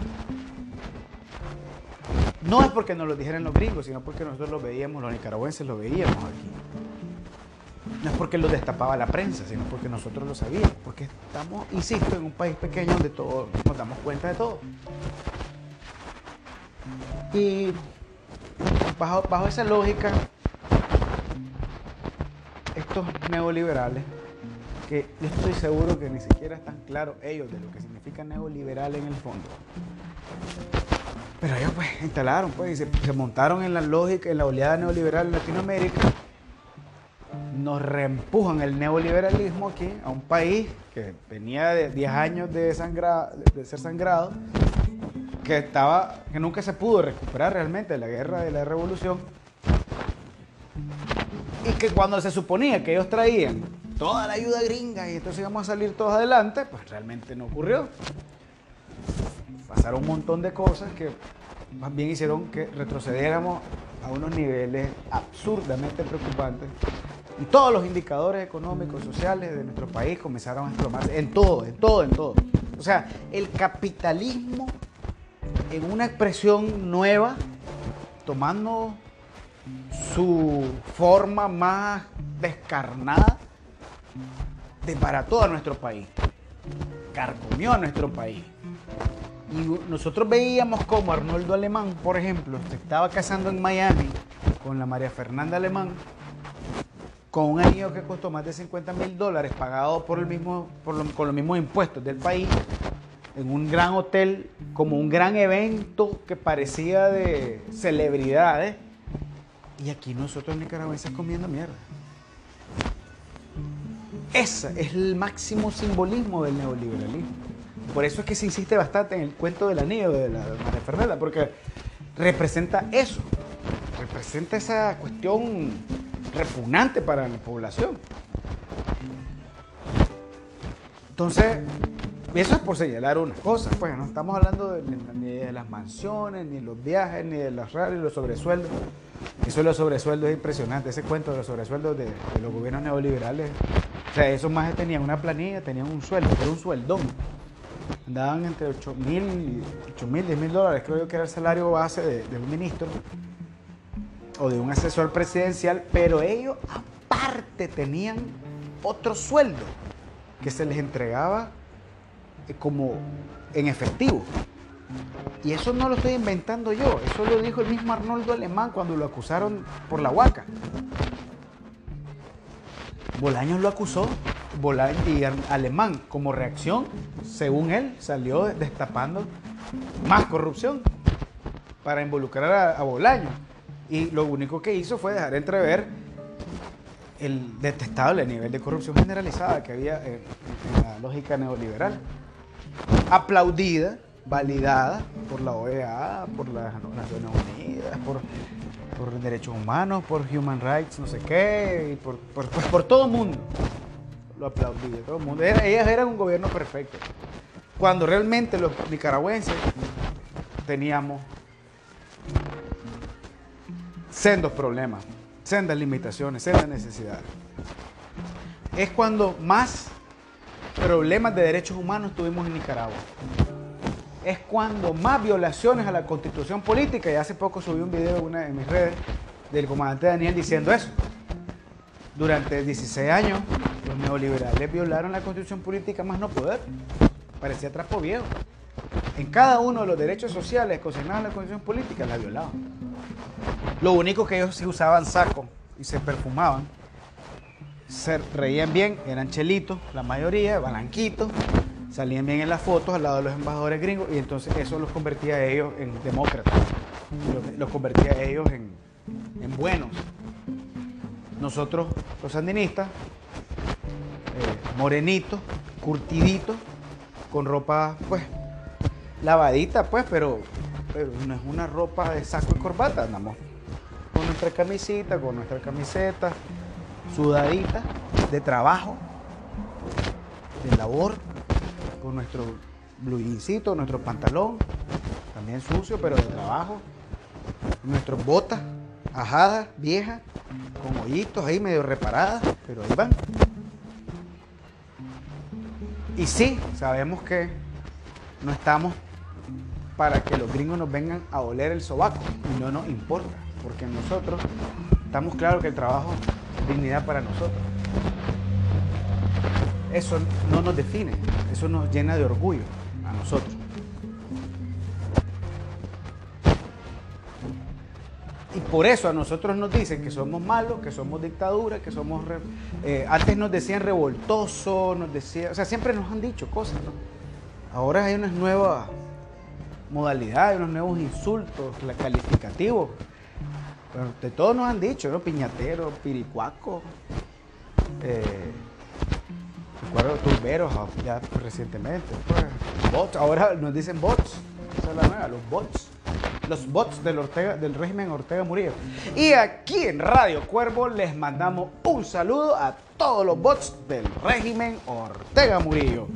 Que sabemos que están ahí al pie de la lucha en redes sociales, dando la cara, volándole verga no solamente a los puchos, que esos ya son como un grupo reducido, sino volándole verga a la mediática, al cerco mediático internacional, que se enfrasca en, apoyar la toma del poder por parte de los gringos y por parte de las clases sociales privilegiadas, entre comillas, que no lo van a poder.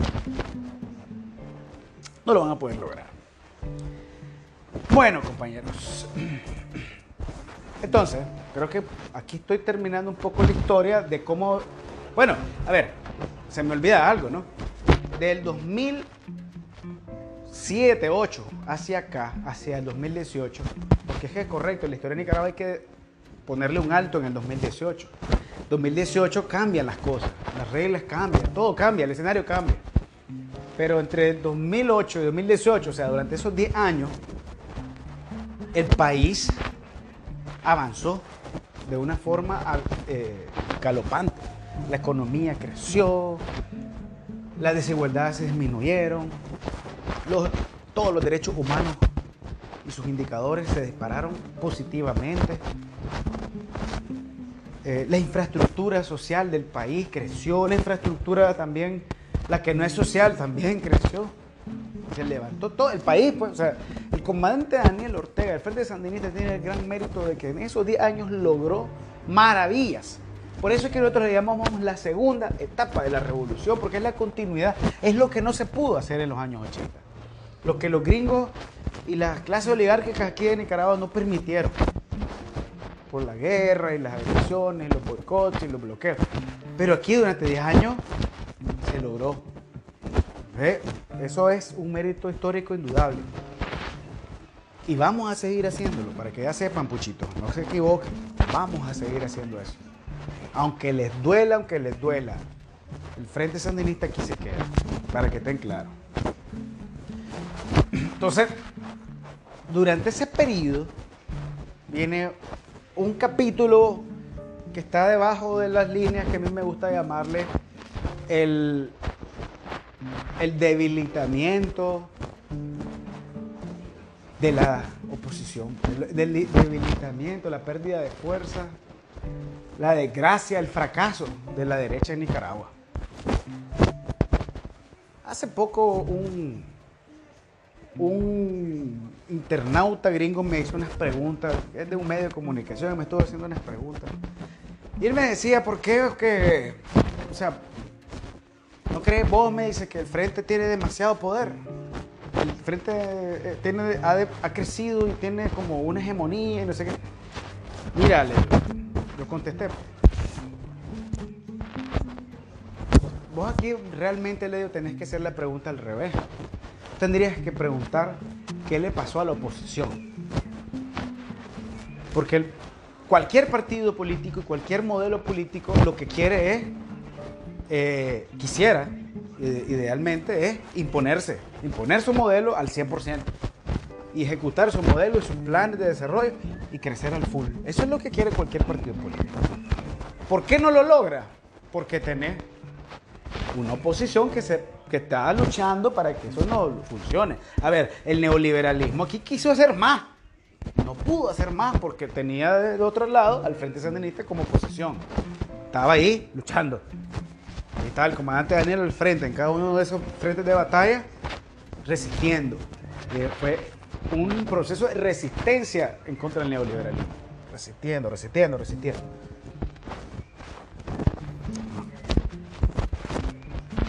Pero cuando no esa resistencia, pues obviamente, ¿qué es lo que va a pasar? Tu modelo va a avanzar. Entonces, ¿qué, qué, qué pasó aquí en ese proceso de estos 10 años? La oposición, pues la derecha de Nicaragua, realmente fracasó, fracasó completamente. O sea, la derecha de Nicaragua es básicamente como un boxeador que está cansado, que está verguiado, que le han pegado por todos lados y que ya solo le, das así como lo empujas y se cae. Se cae solo de cansancio. O sea, no, no es una oposición fuerte en ningún sentido. Y creo que hay tres cosas que decir sobre la oposición de Nicaragua que, a la gente se le olvida analizar, se le olvida señalarlo. Y que no podemos nosotros, pues, obviarlo. O sea, en estas cosas de soberanía, esto es importante, analizar la composición política de la sociedad que se representa a través de un gobierno. ¿Qué pasa aquí? Esta oposición de derecha, de derecha política, alineada con los intereses gringos, cuyo modelo, cuya bandera de modelo es neoliberalismo, no hay lugar a duda. ¿Cómo será que ellos se avergüenzan tanto de eso que no lo dicen? Pero aquí nosotros en Radio Cuervo estamos claros que ellos son neoliberales. Entonces, miren, la, derecha aquí fracasó. Fracasó. O sea, a partir de la derrota del 2006-2007, Frente regresa al poder. Frente es un partido que viene, digamos, en ascenso en ese momento toma el poder, gana las elecciones con un líder claro, con una dirigencia clara, con una estructura, con una organización, con bases, con disciplina, con mística, con motivación, con un modelo, con una propuesta ideológica, con, con alianza, con capacidad política de negociar, con madurez política, con experiencia. Yo insisto en la experiencia, experiencia todo eso, el frente va en su momento, ¿me entiendes? Está entrando en su momento. Y la derecha tiene 16 años de desgaste. De desgaste por culpa de su mismo modelo y de su misma propuesta. O sea, nadie los desgastó. Se desgastan solo. El modelo en sí se desgasta solo. Por lo menos en el neoliberalismo de Nicaragua así fue. y mire, aquí en Nicaragua, la derecha llegó a un nivel de perder toda su estructura orgánica. ¿Por qué se pierde la estructura orgánica de, una, de un partido? Porque la gente no está motivada. ¿Por qué no está motivada? Bueno, porque tampoco tenían un planteamiento ideológico, no tenían un modelo, una propuesta que fuera lógica o que fuera mejor que la del Frente Sandinista en Gobierno. Y ahí el detalle, la gran cagada. O sea, para la derecha, un gran problema es que el frente es excelente. o sea, el frente es excelente en lo que hace y su planteamiento. ¿Cómo superas vos la propuesta del frente? es una gran cagada. O sea, ¿cómo vas a superar vos una propuesta de equidad social, de desarrollo de la infraestructura, de disminución de la pobreza, de, elevar todos los indicadores que están establecidos, por ejemplo, en los objetivos del milenio, que no sé qué? Todo eso, ¿cómo lo superás? ¿O es que vos vas a venir y vas a decir, no, aquí pues, deberían de... Se debería estudiar menos. Eh, deberían haber menos hospitales. Vamos a reducirlo. Deberían haber menos carreteras. Deberían. No, ¿verdad? ¿Cómo hacer? Entonces, en el fondo, la derecha tiene el gran problema que su planteamiento, su propuesta, no tiene lógica, no, no puede superar la propuesta del frente.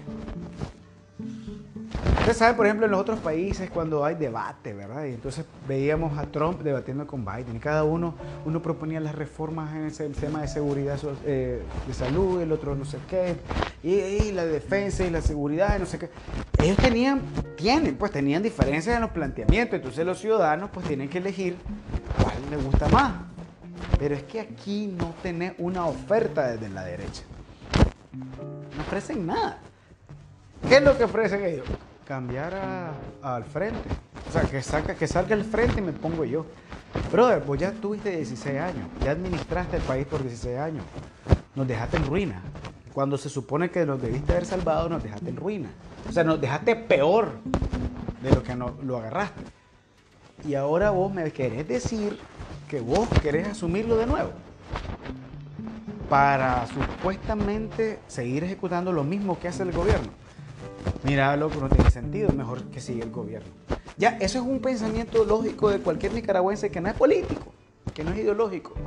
Una cuestión bien pragmática. ¿Qué vas a hacer con eso? Nada. Vale, para la verga, chicle. O sea, en la medida en... Claro, la derecha no dice aquí, mira, nosotros queremos que el neoliberalismo regrese. Nosotros queremos que regrese el poder de las grandes corporaciones. Nosotros queremos que aquí se exploten todos los recursos naturales y que se vacíen todas las cuencas hídricas y que se vacíen y que desaparezcan todos los bosques. No obviamente nunca lo van a decir. Ah, que aquí desaparezcan los artesanos, que aquí desaparezcan los agricultores locales, que aquí la economía local desaparezca, que No lo van a decir. Sin embargo, eso es lo que ellos representan.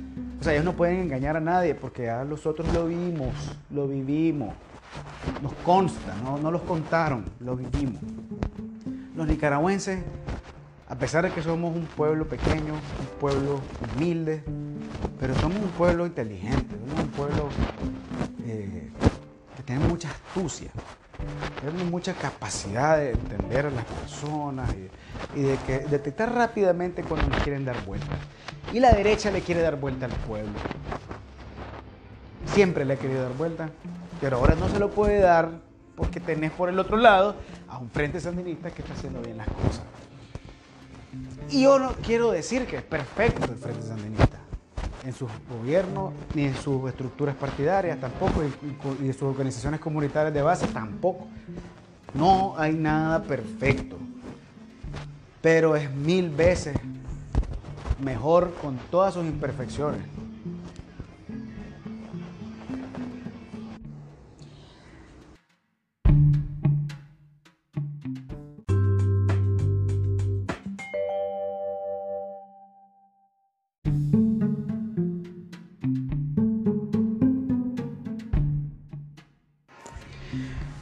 Bueno, pues seguimos aquí en Radio Cuervo desarrollando este primer mega episodio inaugural de este proyecto comunicacional para todos y de todos, que se llama Radio Cuervo. Estamos hablando del desgaste de la oposición, de realmente lo, eh, digamos, el fracaso, la el hundimiento de la oposición, pero es un, hundimiento que yo no sé, en algún momento escuché que alguien pedía que llegó a pedir incluso que el frente tenía que atender a la... O sea, teníamos que molestarnos y preocuparnos nosotros desde el frente, trabajar nosotros desde el frente para ayudarle a la oposición a que sea oposición. Mira, me van a disculpar. Yo insisto, la lógica aquí es que vos como partido, como organización política, vos lo que querés implementar tu, tu modelo, tu propuesta al máximo. Nosotros creemos en un modelo de crecimiento de desarrollo y de justicia social que no es el del neoliberalismo. Ese modelo de nosotros lo queremos implementar al máximo. Así que en la medida en que los neoliberales y los puchos dejen de poder, pues para nosotros mejor. ¿Por qué? Porque nuestro modelo avanza. Y efectivamente, así ha sido, avanzado. Y va a seguir avanzando. Entonces tenemos una oposición desgastada, una oposición prebendaria, una oposición clasista, una oposición que, que se despegó de la base. Porque simplemente nunca han representado a la base. Sus intereses no están planteados en función de las bases sociales de Nicaragua. Entonces, como eso es así, es lógico que las personas, los nicaragüenses, se desencantaron con la posición.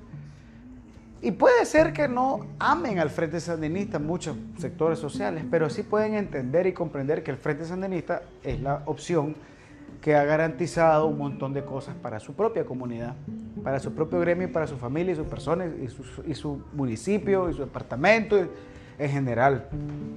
O sea, no hay forma de que nadie se escape de los avances que ha logrado el Frente Sandinista en Nicaragua. Nadie, nadie, nadie. Ricos, pobres, medianos, nadie, nadie, nadie.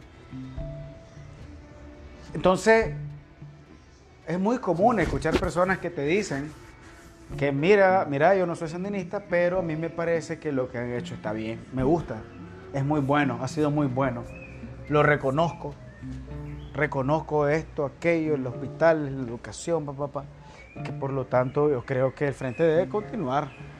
Y esa ha sido la lógica. Entonces dicen, ahora los medios que están en, la campaña de agresión a la revolución eh, nuestra, que están diciendo y repitiendo de forma incesante es, Daniel Ortega tiene, está en el poder durante 14 años y no sé qué. Miren, el comandante Ortega no está en el poder porque él quiere perpetuarse en el poder. El comandante Ortega está al frente del país porque la mayoría del pueblo nicaragüense que reconoce, identifica que el comandante Ortega al frente del gobierno hace un buen trabajo, es la que ha votado, es la que ha elegido y es la que ha permitido y garantizado que el comandante siga al frente del gobierno.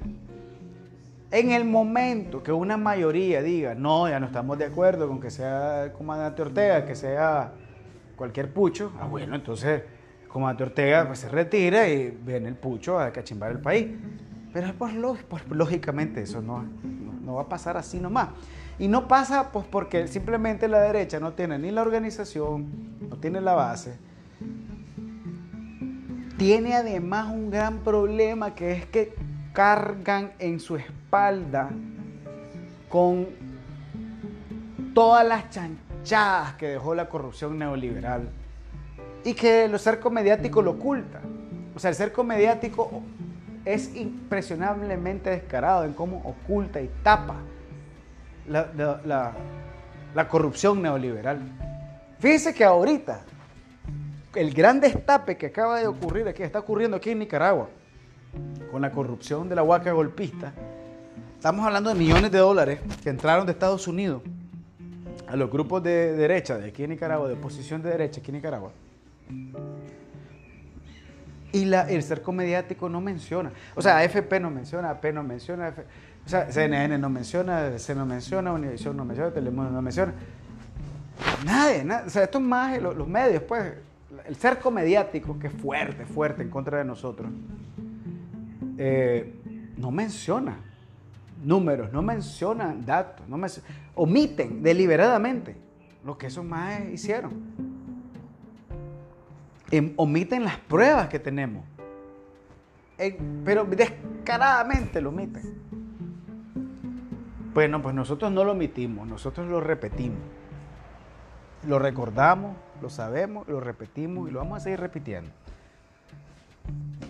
El pueblo no es tonto, el pueblo no olvida, el pueblo está claro de lo que ocurre y lo que ocurrió y lo que podría seguir ocurriendo.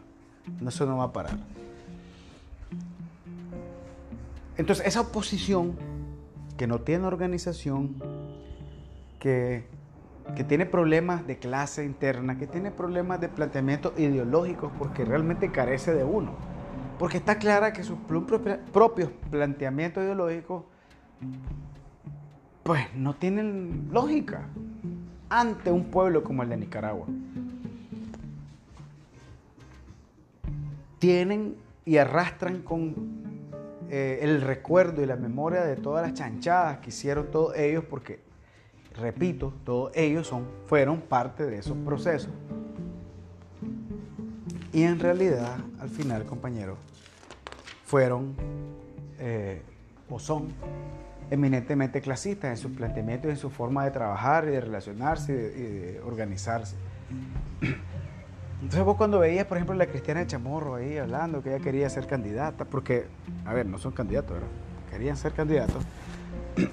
eh, vos no te imaginabas a la Cristiana Chamorro realmente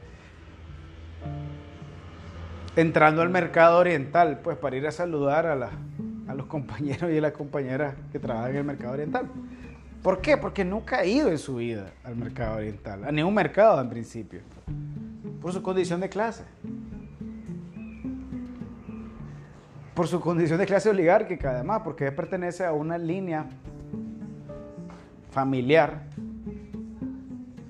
que históricamente ha estado en posiciones de, de dominio en nuestra sociedad. y que claro, el Frente Sandinista representa eh, un, un reto a ese dominio histórico, que ya no lo tiene. ¿Cómo hacer? Ese es el problema de ellos, ¿no? Entonces, esa, posición, pues, desgastada, desfasada, eh, retórica, clasista, prebendaria, feudalista, ultraconservadora, neoliberal.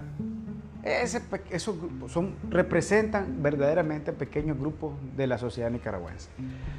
¿Qué pasa? Sí, que tienen, a pesar de que ellos representan a pequeños grupos de la sociedad, son en principio dueños de grandes medios y de una red, y conformaron y trabajaron en una red mediática robusta que permite crear la ficción de que ellos son muchos.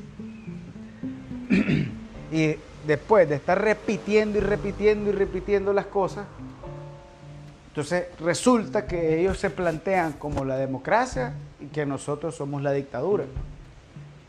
Que ellos son la transparencia y nosotros la corrupción. Que ellos son la salvación del país y nosotros la perdición.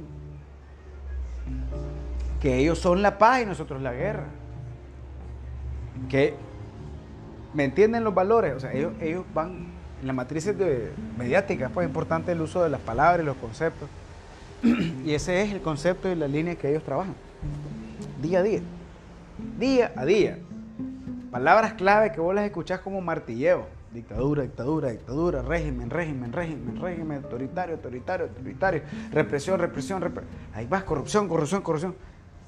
Ahí van, ahí van, ahí van, ahí lo repiten y lo repiten. Y bueno, también nosotros repetimos los que nosotros consideramos que son las características de la derecha aquí en este país. Entonces, en ese escenario, en esa historia que hemos venido platicando y contando, en esa historia y en ese escenario es que eh, llegamos al 2018 llegamos al 2018 en un escenario en el cual los Estados Unidos están en una política de lo más agresiva y hostil hacia los países socialistas de Latinoamérica, o al menos los países que se declaran como socialistas de Latinoamérica, los países que son independientes de verdad, los países que se le paran con huevo a los gringos y le dicen, no, brother, eso no. Y ahí pues realmente estamos hablando en ese momento 2018 estábamos hablando de Venezuela, Cuba, Bolivia, Nicaragua. Y pues porque recordemos, México en el 2018, si no me equivoco, estaba recién entrando López Obrador o todavía estaba Peña Nieto. Pues. Y todavía estaba Macri en Argentina. Bolsonaro estaba en Brasil. ¿Y por qué, esto, por qué digo esto? Pues porque la correlación de fuerzas pues, en, la región, eso importa e interesa para efectos de los organismos internacionales. Y porque bueno, si nosotros somos un país independiente y soberano, pues no importa cuánto todos los países pueden ser de una línea política específica, si vos sos soberano puedes tener tu línea y no importa, no tenés que ser de la línea de ellos, vos, vos tenés derecho a elegir tu propio destino, porque ese es el principio de la autodeterminación y de la soberanía nacional. Ya lo, habíamos, lo hemos venido diciendo. Entonces, cuando entramos nosotros al 2018, estamos en un momento en el cual los Yankees están como en una etapa como de expansión. Es Donald Trump el que está al mando cuando le faltaba un año y pico de gobierno, cuando tenía que ser como más agresivo, porque realmente él ha sido, él fue un presidente agresivo, republicano agresivo. Los republicanos en general han sido agresivos, pero Donald Trump, por su personalidad, era más agresivo de lo normal. Donald Trump llegó a declararnos a Venezuela, Cuba y Nicaragua como amenazas y como dijo, vamos a erradicar la triada del mal, creo que le llamó, si no me equivoco. Entonces, tenía una guerra declarada en contra de nuestros países, clara y pelada. Bajo esa lógica, entramos al 2018. O sea, entramos con un gobierno fuerte, con un modelo exitoso, pero con una derecha que venía trabajando de años atrás en alianza con la potencia extranjera para, digamos, lograr derrocar al gobierno por la vía de la tesis del golpe suave, ya que sabían que de la tesis de la democracia no lo podían lograr, porque ya lo habían venido tratando. O sea, ellos llegaron a cada elección, trataron de poner a fulano, perencejo, sutanejo, cambiaron de partido, cambiaron de color, cambiaron de nombre, cambiaron de candidato y no pudieron ganarle al Frente Sandinista. Cada vez, cada elección, el Frente iba creciendo en eh, opción electoral. No solamente el comandante Ortega, sino también en la alcaldía. El Frente Sandinista iba, ha ido pues, creciendo y expandiéndose. ¿Por qué?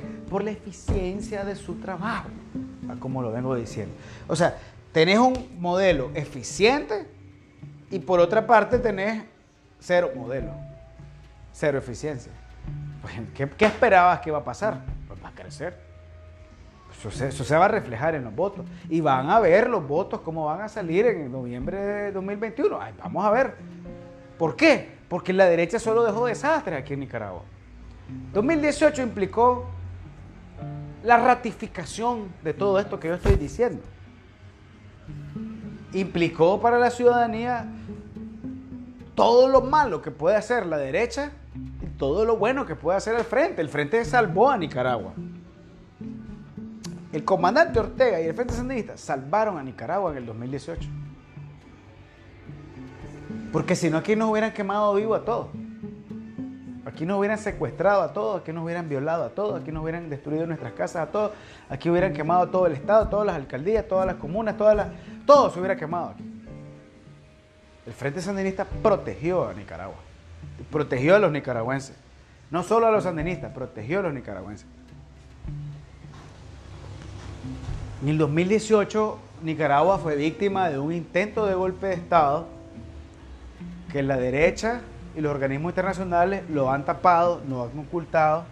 O sea, imagínense, si ni siquiera en el caso de Bolivia lo quisieron reconocer tal cual, ahora menos en Nicaragua, que fue un intento de golpe de Estado, no fue un golpe de Estado como tal. O sea, la derecha aquí habla de que en Nicaragua lo que hubo fue una, un levantamiento y que el gobierno reprimió.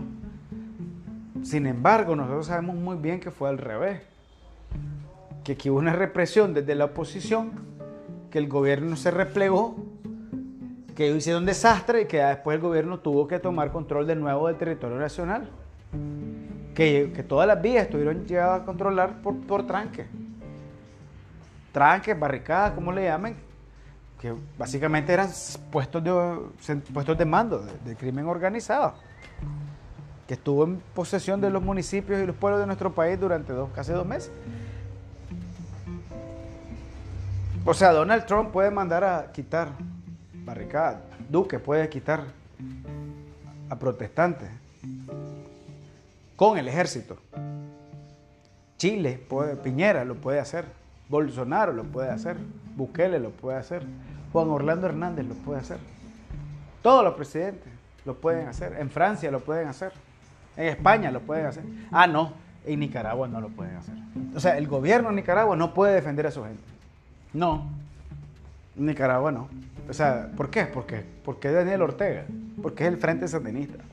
Porque es el movimiento político y social que se le para con huevo a los gringos y le vive diciendo lo que son en su cara pero de forma permanente.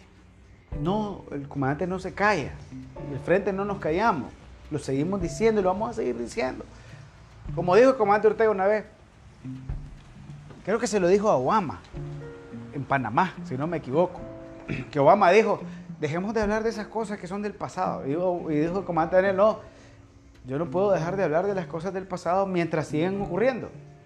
Mientras sigue ocurriendo la injerencia, mientras sigue ocurriendo las intervenciones, mientras sigue... No puedo. No vamos a seguir. Si, si, el imperialismo continúa bloqueando a Cuba, no vamos a. Si, con, si que continúan bloqueando a Venezuela, no vamos. No podemos dejar de denunciar y de decirlo. Aunque no les guste, tenemos que seguir haciéndolo. Es nuestro deber revolucionario. Y lo vamos a seguir haciendo. Entonces, 2018 es un intento de la oligarquía nicaragüense, desesperada, desesperada porque a través de sus partidos tradicionales no tiene la posibilidad objetiva de alcanzar el poder, de recuperar el poder político, por todo el desgaste que les estoy diciendo. Pero además, tenés la potencia del norte, de los gringos, que igual no pueden recuperar el poder a través de los partidos políticos tradicionales. Por eso es que los gringos en todos esos programas de ayuda, de asistencias técnicas millonarias con los cuales financiaron a la oposición durante muchos años, le llamaban eh, creación de nuevos liderazgos, renovación de liderazgo, eh, liderazgo van, liderazgo viene, porque los gringos mismos sabían que los, sus, partidos que operaban aquí en ese momento a favor de ellos ya estaban desgastados por tanta corrupción, por tantos malos manejos, por tanta ineficiencia. Te necesitaban, los gringos necesitaban nuevos agentes. Y si ustedes se ponen a pensar realmente, en el 2018, después de toda la sangre que lograron derramar y todo el desastre que lograron hacer y todo eh, el atraso económico que nos lograron hacer, después de todo eso, sí efectivamente lograron hacer una renovación de cuadros o de marionetas políticas realmente. Porque si usted se fija en una gran cantidad de personas que ahora son relevantes para los gringos, antes no existían. O sea, Félix Maradiaga no existía antes, era un cualquiera. Sebastián Chamorro era un cualquiera. La Cristina Chamorro ni siquiera aparecía en el 18, apareció ahorita. La Violeta Granera, cualquier cosa. O sea, todos esos majes eran brothers que vienen de los partidos liberales y de, los partidos neoliberales, pero que nunca llegaron a tener una gran relevancia para la población. O sea, mucha gente hasta hoy día se pregunta quién es Félix Maradea. ¿Quién, ¿Quién es Tamara, no sé qué? ¿Quién es ella? ¿Quién es la Margarita? ¿Quién es Josepa? ¿Quién, quién? O sea, la gente, pues, la que vos hablas con ellos, no sabe. Ellos juran que todo el mundo los conoce, pero realmente aquí en Nicaragua no. Son una burbuja mediática.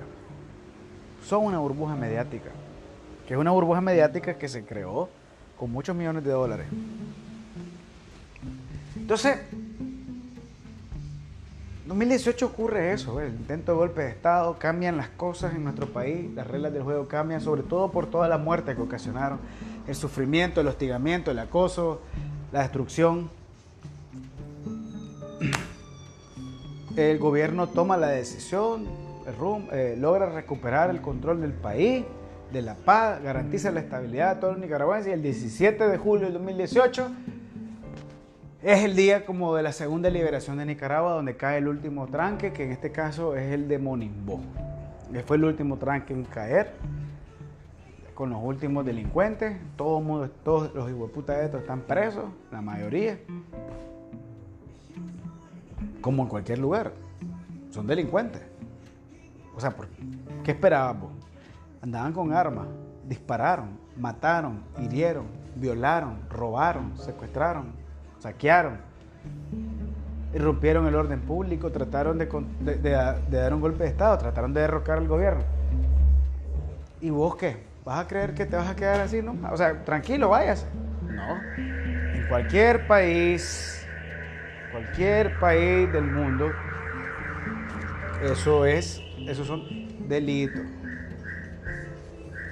Esos delitos se pagan. Los delitos tienen pena, tienen sanciones y se pagan. Entonces no, no puedes asumir pues que vos después de hacer eso, vos vas a quedar ileso impune y no, no, no, no. Después de, hacer todo lo que vos hiciste, tenés que pagar consecuencias. O sea, si vos no lográs vencer en un golpe de Estado, te toca pagar las consecuencias. Janine Áñez está presa. Dio un golpe de Estado. Juró ella que estaba bien y nada, está presa. Está pagando por todas las masacres que ella hizo. Todos estos más estaban presos. Y después de todos los procesos de negociación que se dieron, se aprobó una ley de amnistía. Y entonces con esa ley de amnistía salieron todos. Porque era una ley de amnistía general para todo mundo. Todo. Todo, todo, todo. Sin importar el color o la ideología política, todos los que estuvieron involucrados en ese proceso quedaron perdonados por la ley. Pero existía un artículo en esa ley de no repetición. Eso significa que vos no podías seguir haciendo lo mismo. O sea, ya estuviste preso, te vamos a perdonar, pero no podés seguir haciendo lo mismo que estuviste. Claro que sí, todo el mundo firmó y salieron. ¿Y qué pasó? Siguieron jodiendo y siguieron conspirando y siguieron trabajando. Y es así como llegamos al 2021, año electoral, donde ya estamos, en, como les decía yo al inicio, estamos en el proceso electoral y se comienza y se descubre que existe un gran flujo de dólares provenientes del gobierno federal de los Estados Unidos a las organizaciones de oposición política en nuestro país. Y estás hablando de millones de dólares de un gobierno soberano a otro gobierno soberano, o sea, a la oposición de otro gobierno soberano. Ya pasamos los escenarios del 18, ¿verdad? Ya se supone que eso ya lo pasamos. Y ahora apareces en ese mismo plan, queriendo ejecutar un proceso parecido al de Bolivia, aprovechando la escena de las elecciones. O sea, pasando las elecciones de noviembre, vos querías, estos grupos pues querían eh, según ellos, ¿verdad? Y en su lógica, desconocer las elecciones, levantar a la gente, lograr un reconocimiento de parte de la OEA y generar un escenario de golpe de Estado. Igual el de Bolivia. O sea, la misma fórmula de Bolivia. Pero no contaban con nuestros mecanismos de inteligencia, con la misma gente que tienen ellos, que son gente sin convicción, y comenzaron a revelarse los planes y entonces se comienza a aplicar las leyes de Nicaragua. En Nicaragua tenemos leyes. Resulta que tenemos una Asamblea Nacional que aprueba leyes. Las ha aprobado desde 1985 que existe la Asamblea Nacional. Y aquí tenemos leyes, tenemos constitución, código penal y varias leyes que protegen a lo que hemos venido hablando desde el inicio, que es la soberanía nacional. ¿Cómo vamos a nosotros, como país soberano, a no hacerle caso a nuestras propias leyes? O sea, tenemos leyes que protegen la vida de los nicaragüenses, protegen la seguridad de los nicaragüenses, la seguridad del Estado. A ver, cuando vos venís y destruís una ambulancia, vos jodés a la gente. Si vos destruís un CDI, un, CDI significa Centro de Desarrollo Infantil, pues son, son pequeños espacios donde las madres trabajadoras dejan a sus hijos, de son espacios gratuitos que garantiza el Estado, donde se dejan los niños chiquitos.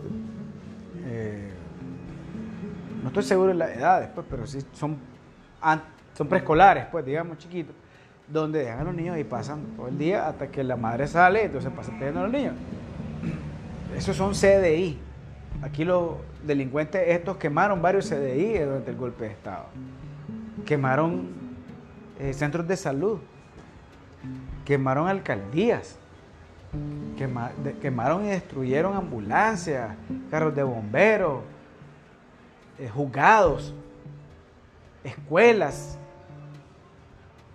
o sea, su afán era destruir lo que la revolución había logrado, que era cosa, que era infraestructura social para el pueblo. ¿Cómo? ¿Quién tiene corazón para hacer semejante salvajada? Bueno, el imperio y las clases oligárquicas, entre ellas dos, no tenían corazón para hacerlo, pero lo hicieron. Entonces,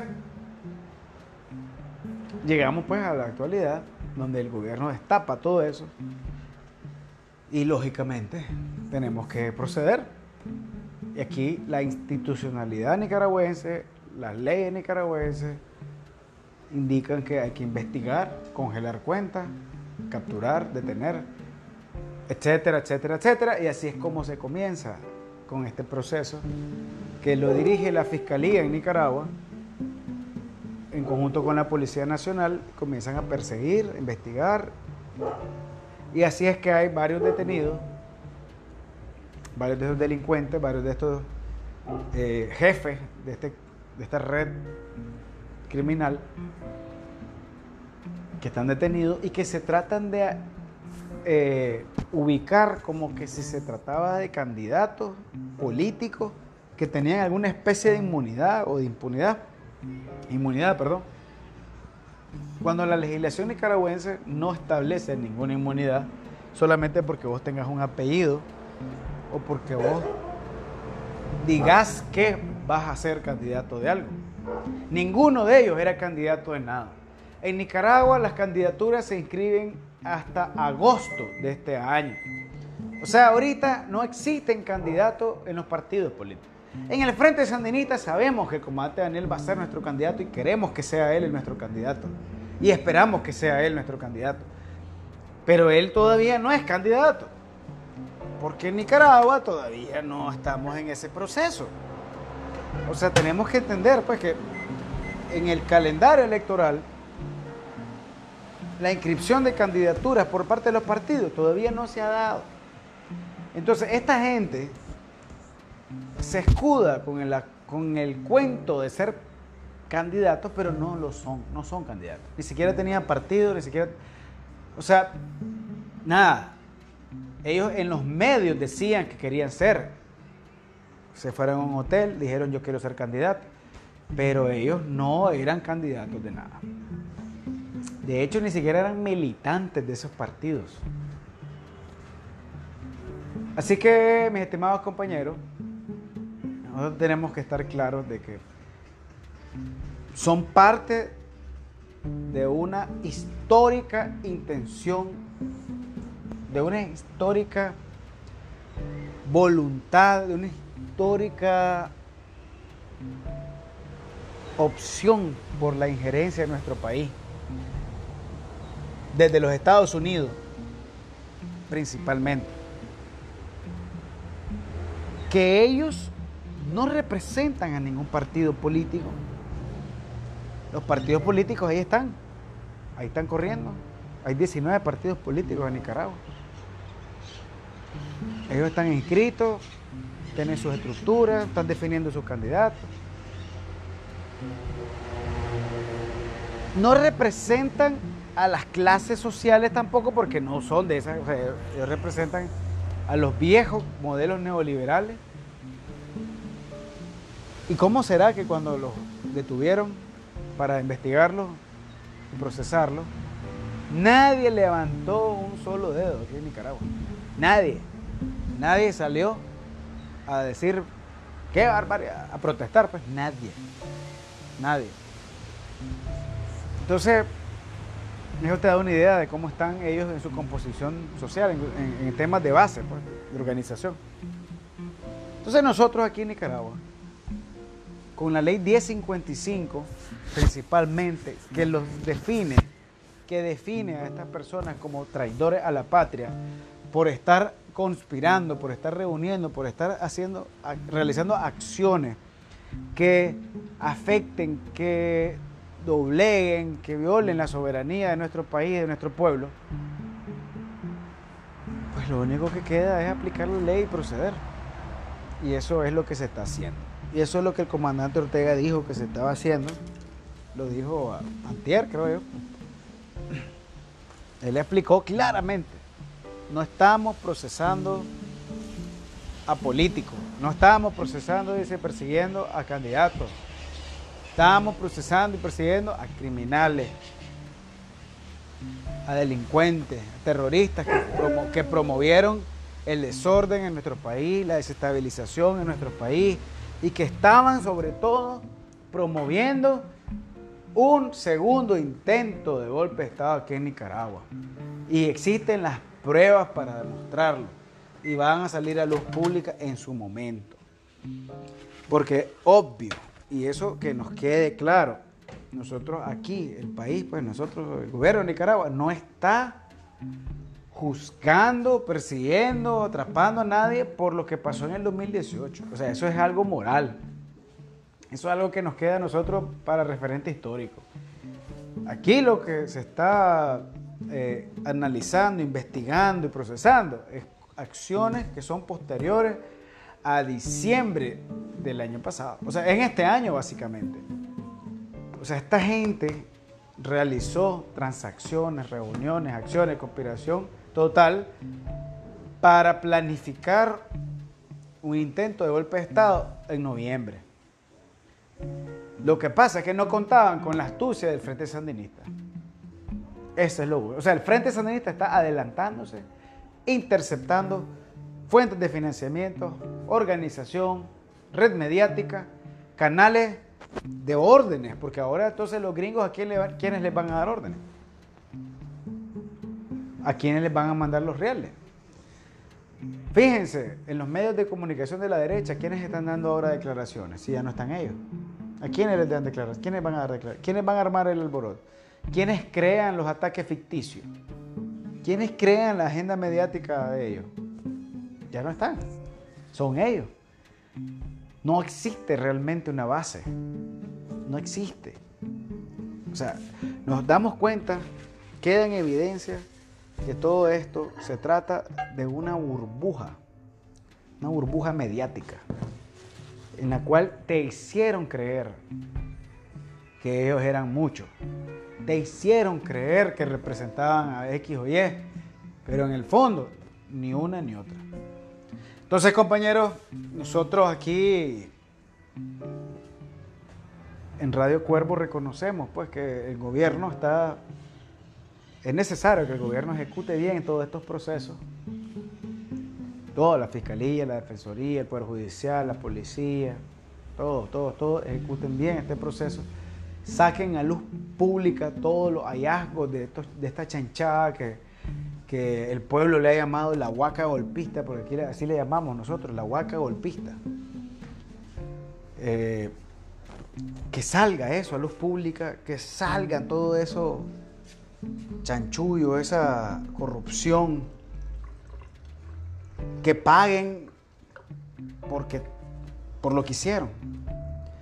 Que no deben haber aquí en Nicaragua privilegios. Aquí todavía hay gente que está molesta, que por qué la fulana y la perenceja están, tienen casa por cárcel, no están en el chipote, pues, y realmente, pues, no, sé por qué.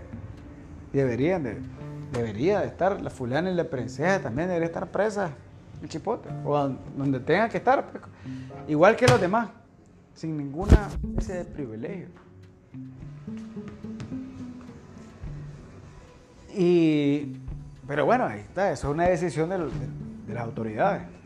O sea, aquí en Nicaragua hay autoridades, hay instituciones, hay leyes, hay marcos legales para decidir quién está en un lugar y quién no. Aunque a mí no me guste, pues, tiene que hacerse de esa forma. Entonces eso va a salir, ahí va a salir. Y entendamos pues que estamos bajo esa situación, bajo esa agresión. Estamos en un proceso importantísimo. O sea, este, este proceso electoral que coincide con los 200 años de independencia, creo que es simbólico, pues, porque es como una forma de reafirmar nuestra voluntad decidida de proteger y defender y garantizar nuestra soberanía nacional, nuestra independencia. En este caso, no frente a la corona europea, que no, que ya pasó, sino frente al imperio norteamericano que está decidido a transgredir nuestra autodeterminación, nuestras leyes y todo el derecho internacional en general. Bueno, estimados suscriptores a Radio Cuervo, esperamos que haya sido de alguna especie de provecho este programa de hoy, extenso. Estamos hablando de más de dos horas. Eh, puede ser que sea muy largo, puede ser que sea muy corto para los temas que hemos tocado. Ustedes me lo dirán en los comentarios, ya sea aquí, si es que se puede, porque no he logrado descubrir si se puede, o en mis redes sociales en las cuales pueden eh, escribirme, ya sea a través de Facebook, Twitter, Instagram, TikTok o Telegram. En cualquiera de esas vías ustedes me pueden escribir y o pues en la medida de lo posible, porque tampoco soy pulpo, ¿verdad? Tengo que jugármela, pues vamos a contestarles y tomar en cuenta las sugerencias que ustedes vayan haciendo.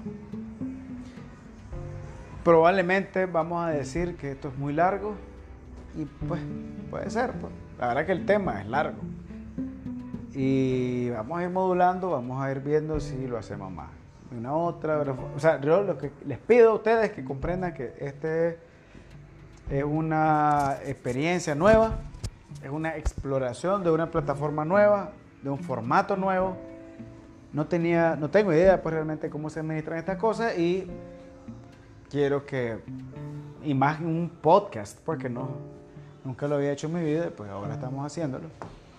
Vamos viendo pues cómo se va acomodando, así que aprecio y valoro mucho todas las recomendaciones, consejos, tips que me vayan dando, críticas igual, sobre todo si están de acuerdo o no con lo que yo he explicado en esta transmisión de Radio Cuervo. Un saludo, un saludo, un abrazo, un reconocimiento a todos los compañeros de las brigadas virtuales del Frente Sandinista que están dando la batalla en todas las redes sociales, principalmente en Facebook y en Twitter. Es impresionante lo que estamos haciendo nosotros los sandinistas en redes, de una forma orgánica, de una forma natural, por pura convicción, compañero. Es bien bonito ver todo lo que se está diciendo y haciendo. Yo día a día me sorprendo de las capacidades y las potencialidades que tenemos nosotros los sandinistas y los nicaragüenses. Entonces un saludo a todos ellos, mi abrazo, mi reconocimiento, mi llamado a, que se integren más compañeros a esta lucha. El cerco mediático es fuerte. Aquí pasa una cosa y hacia afuera se dice otra totalmente diametralmente opuesta y nosotros tenemos la responsabilidad de, ya como yo digo como nicaragüense, de eh, garantizar que eso no sea así. Son actividades, creo yo, de soberanía nacional, de defensa de nuestro país, de defensa de nuestra paz, de defensa de, nuestras, de nuestra autodeterminación. Nuestra realidad, nosotros la vivimos aquí, la conocemos, pero afuera no la entienden. Y afuera lo que les llega es la realidad que vende el cerco mediático que tiene instalado el imperio sobre nosotros. Entonces ese es nuestro trabajo, romper ese cerco mediático, trabajar día a día como martillo sobre ese cerco mediático. Bueno compañeros, sin más que agregar, les quiero desear lo mejor en este día o noche, dependiendo de la hora que estén escuchando este episodio. Y pues pendientes de la siguiente transmisión de este su programa, su programa rojo y negro, Radio Cuervo. Cambio fuera.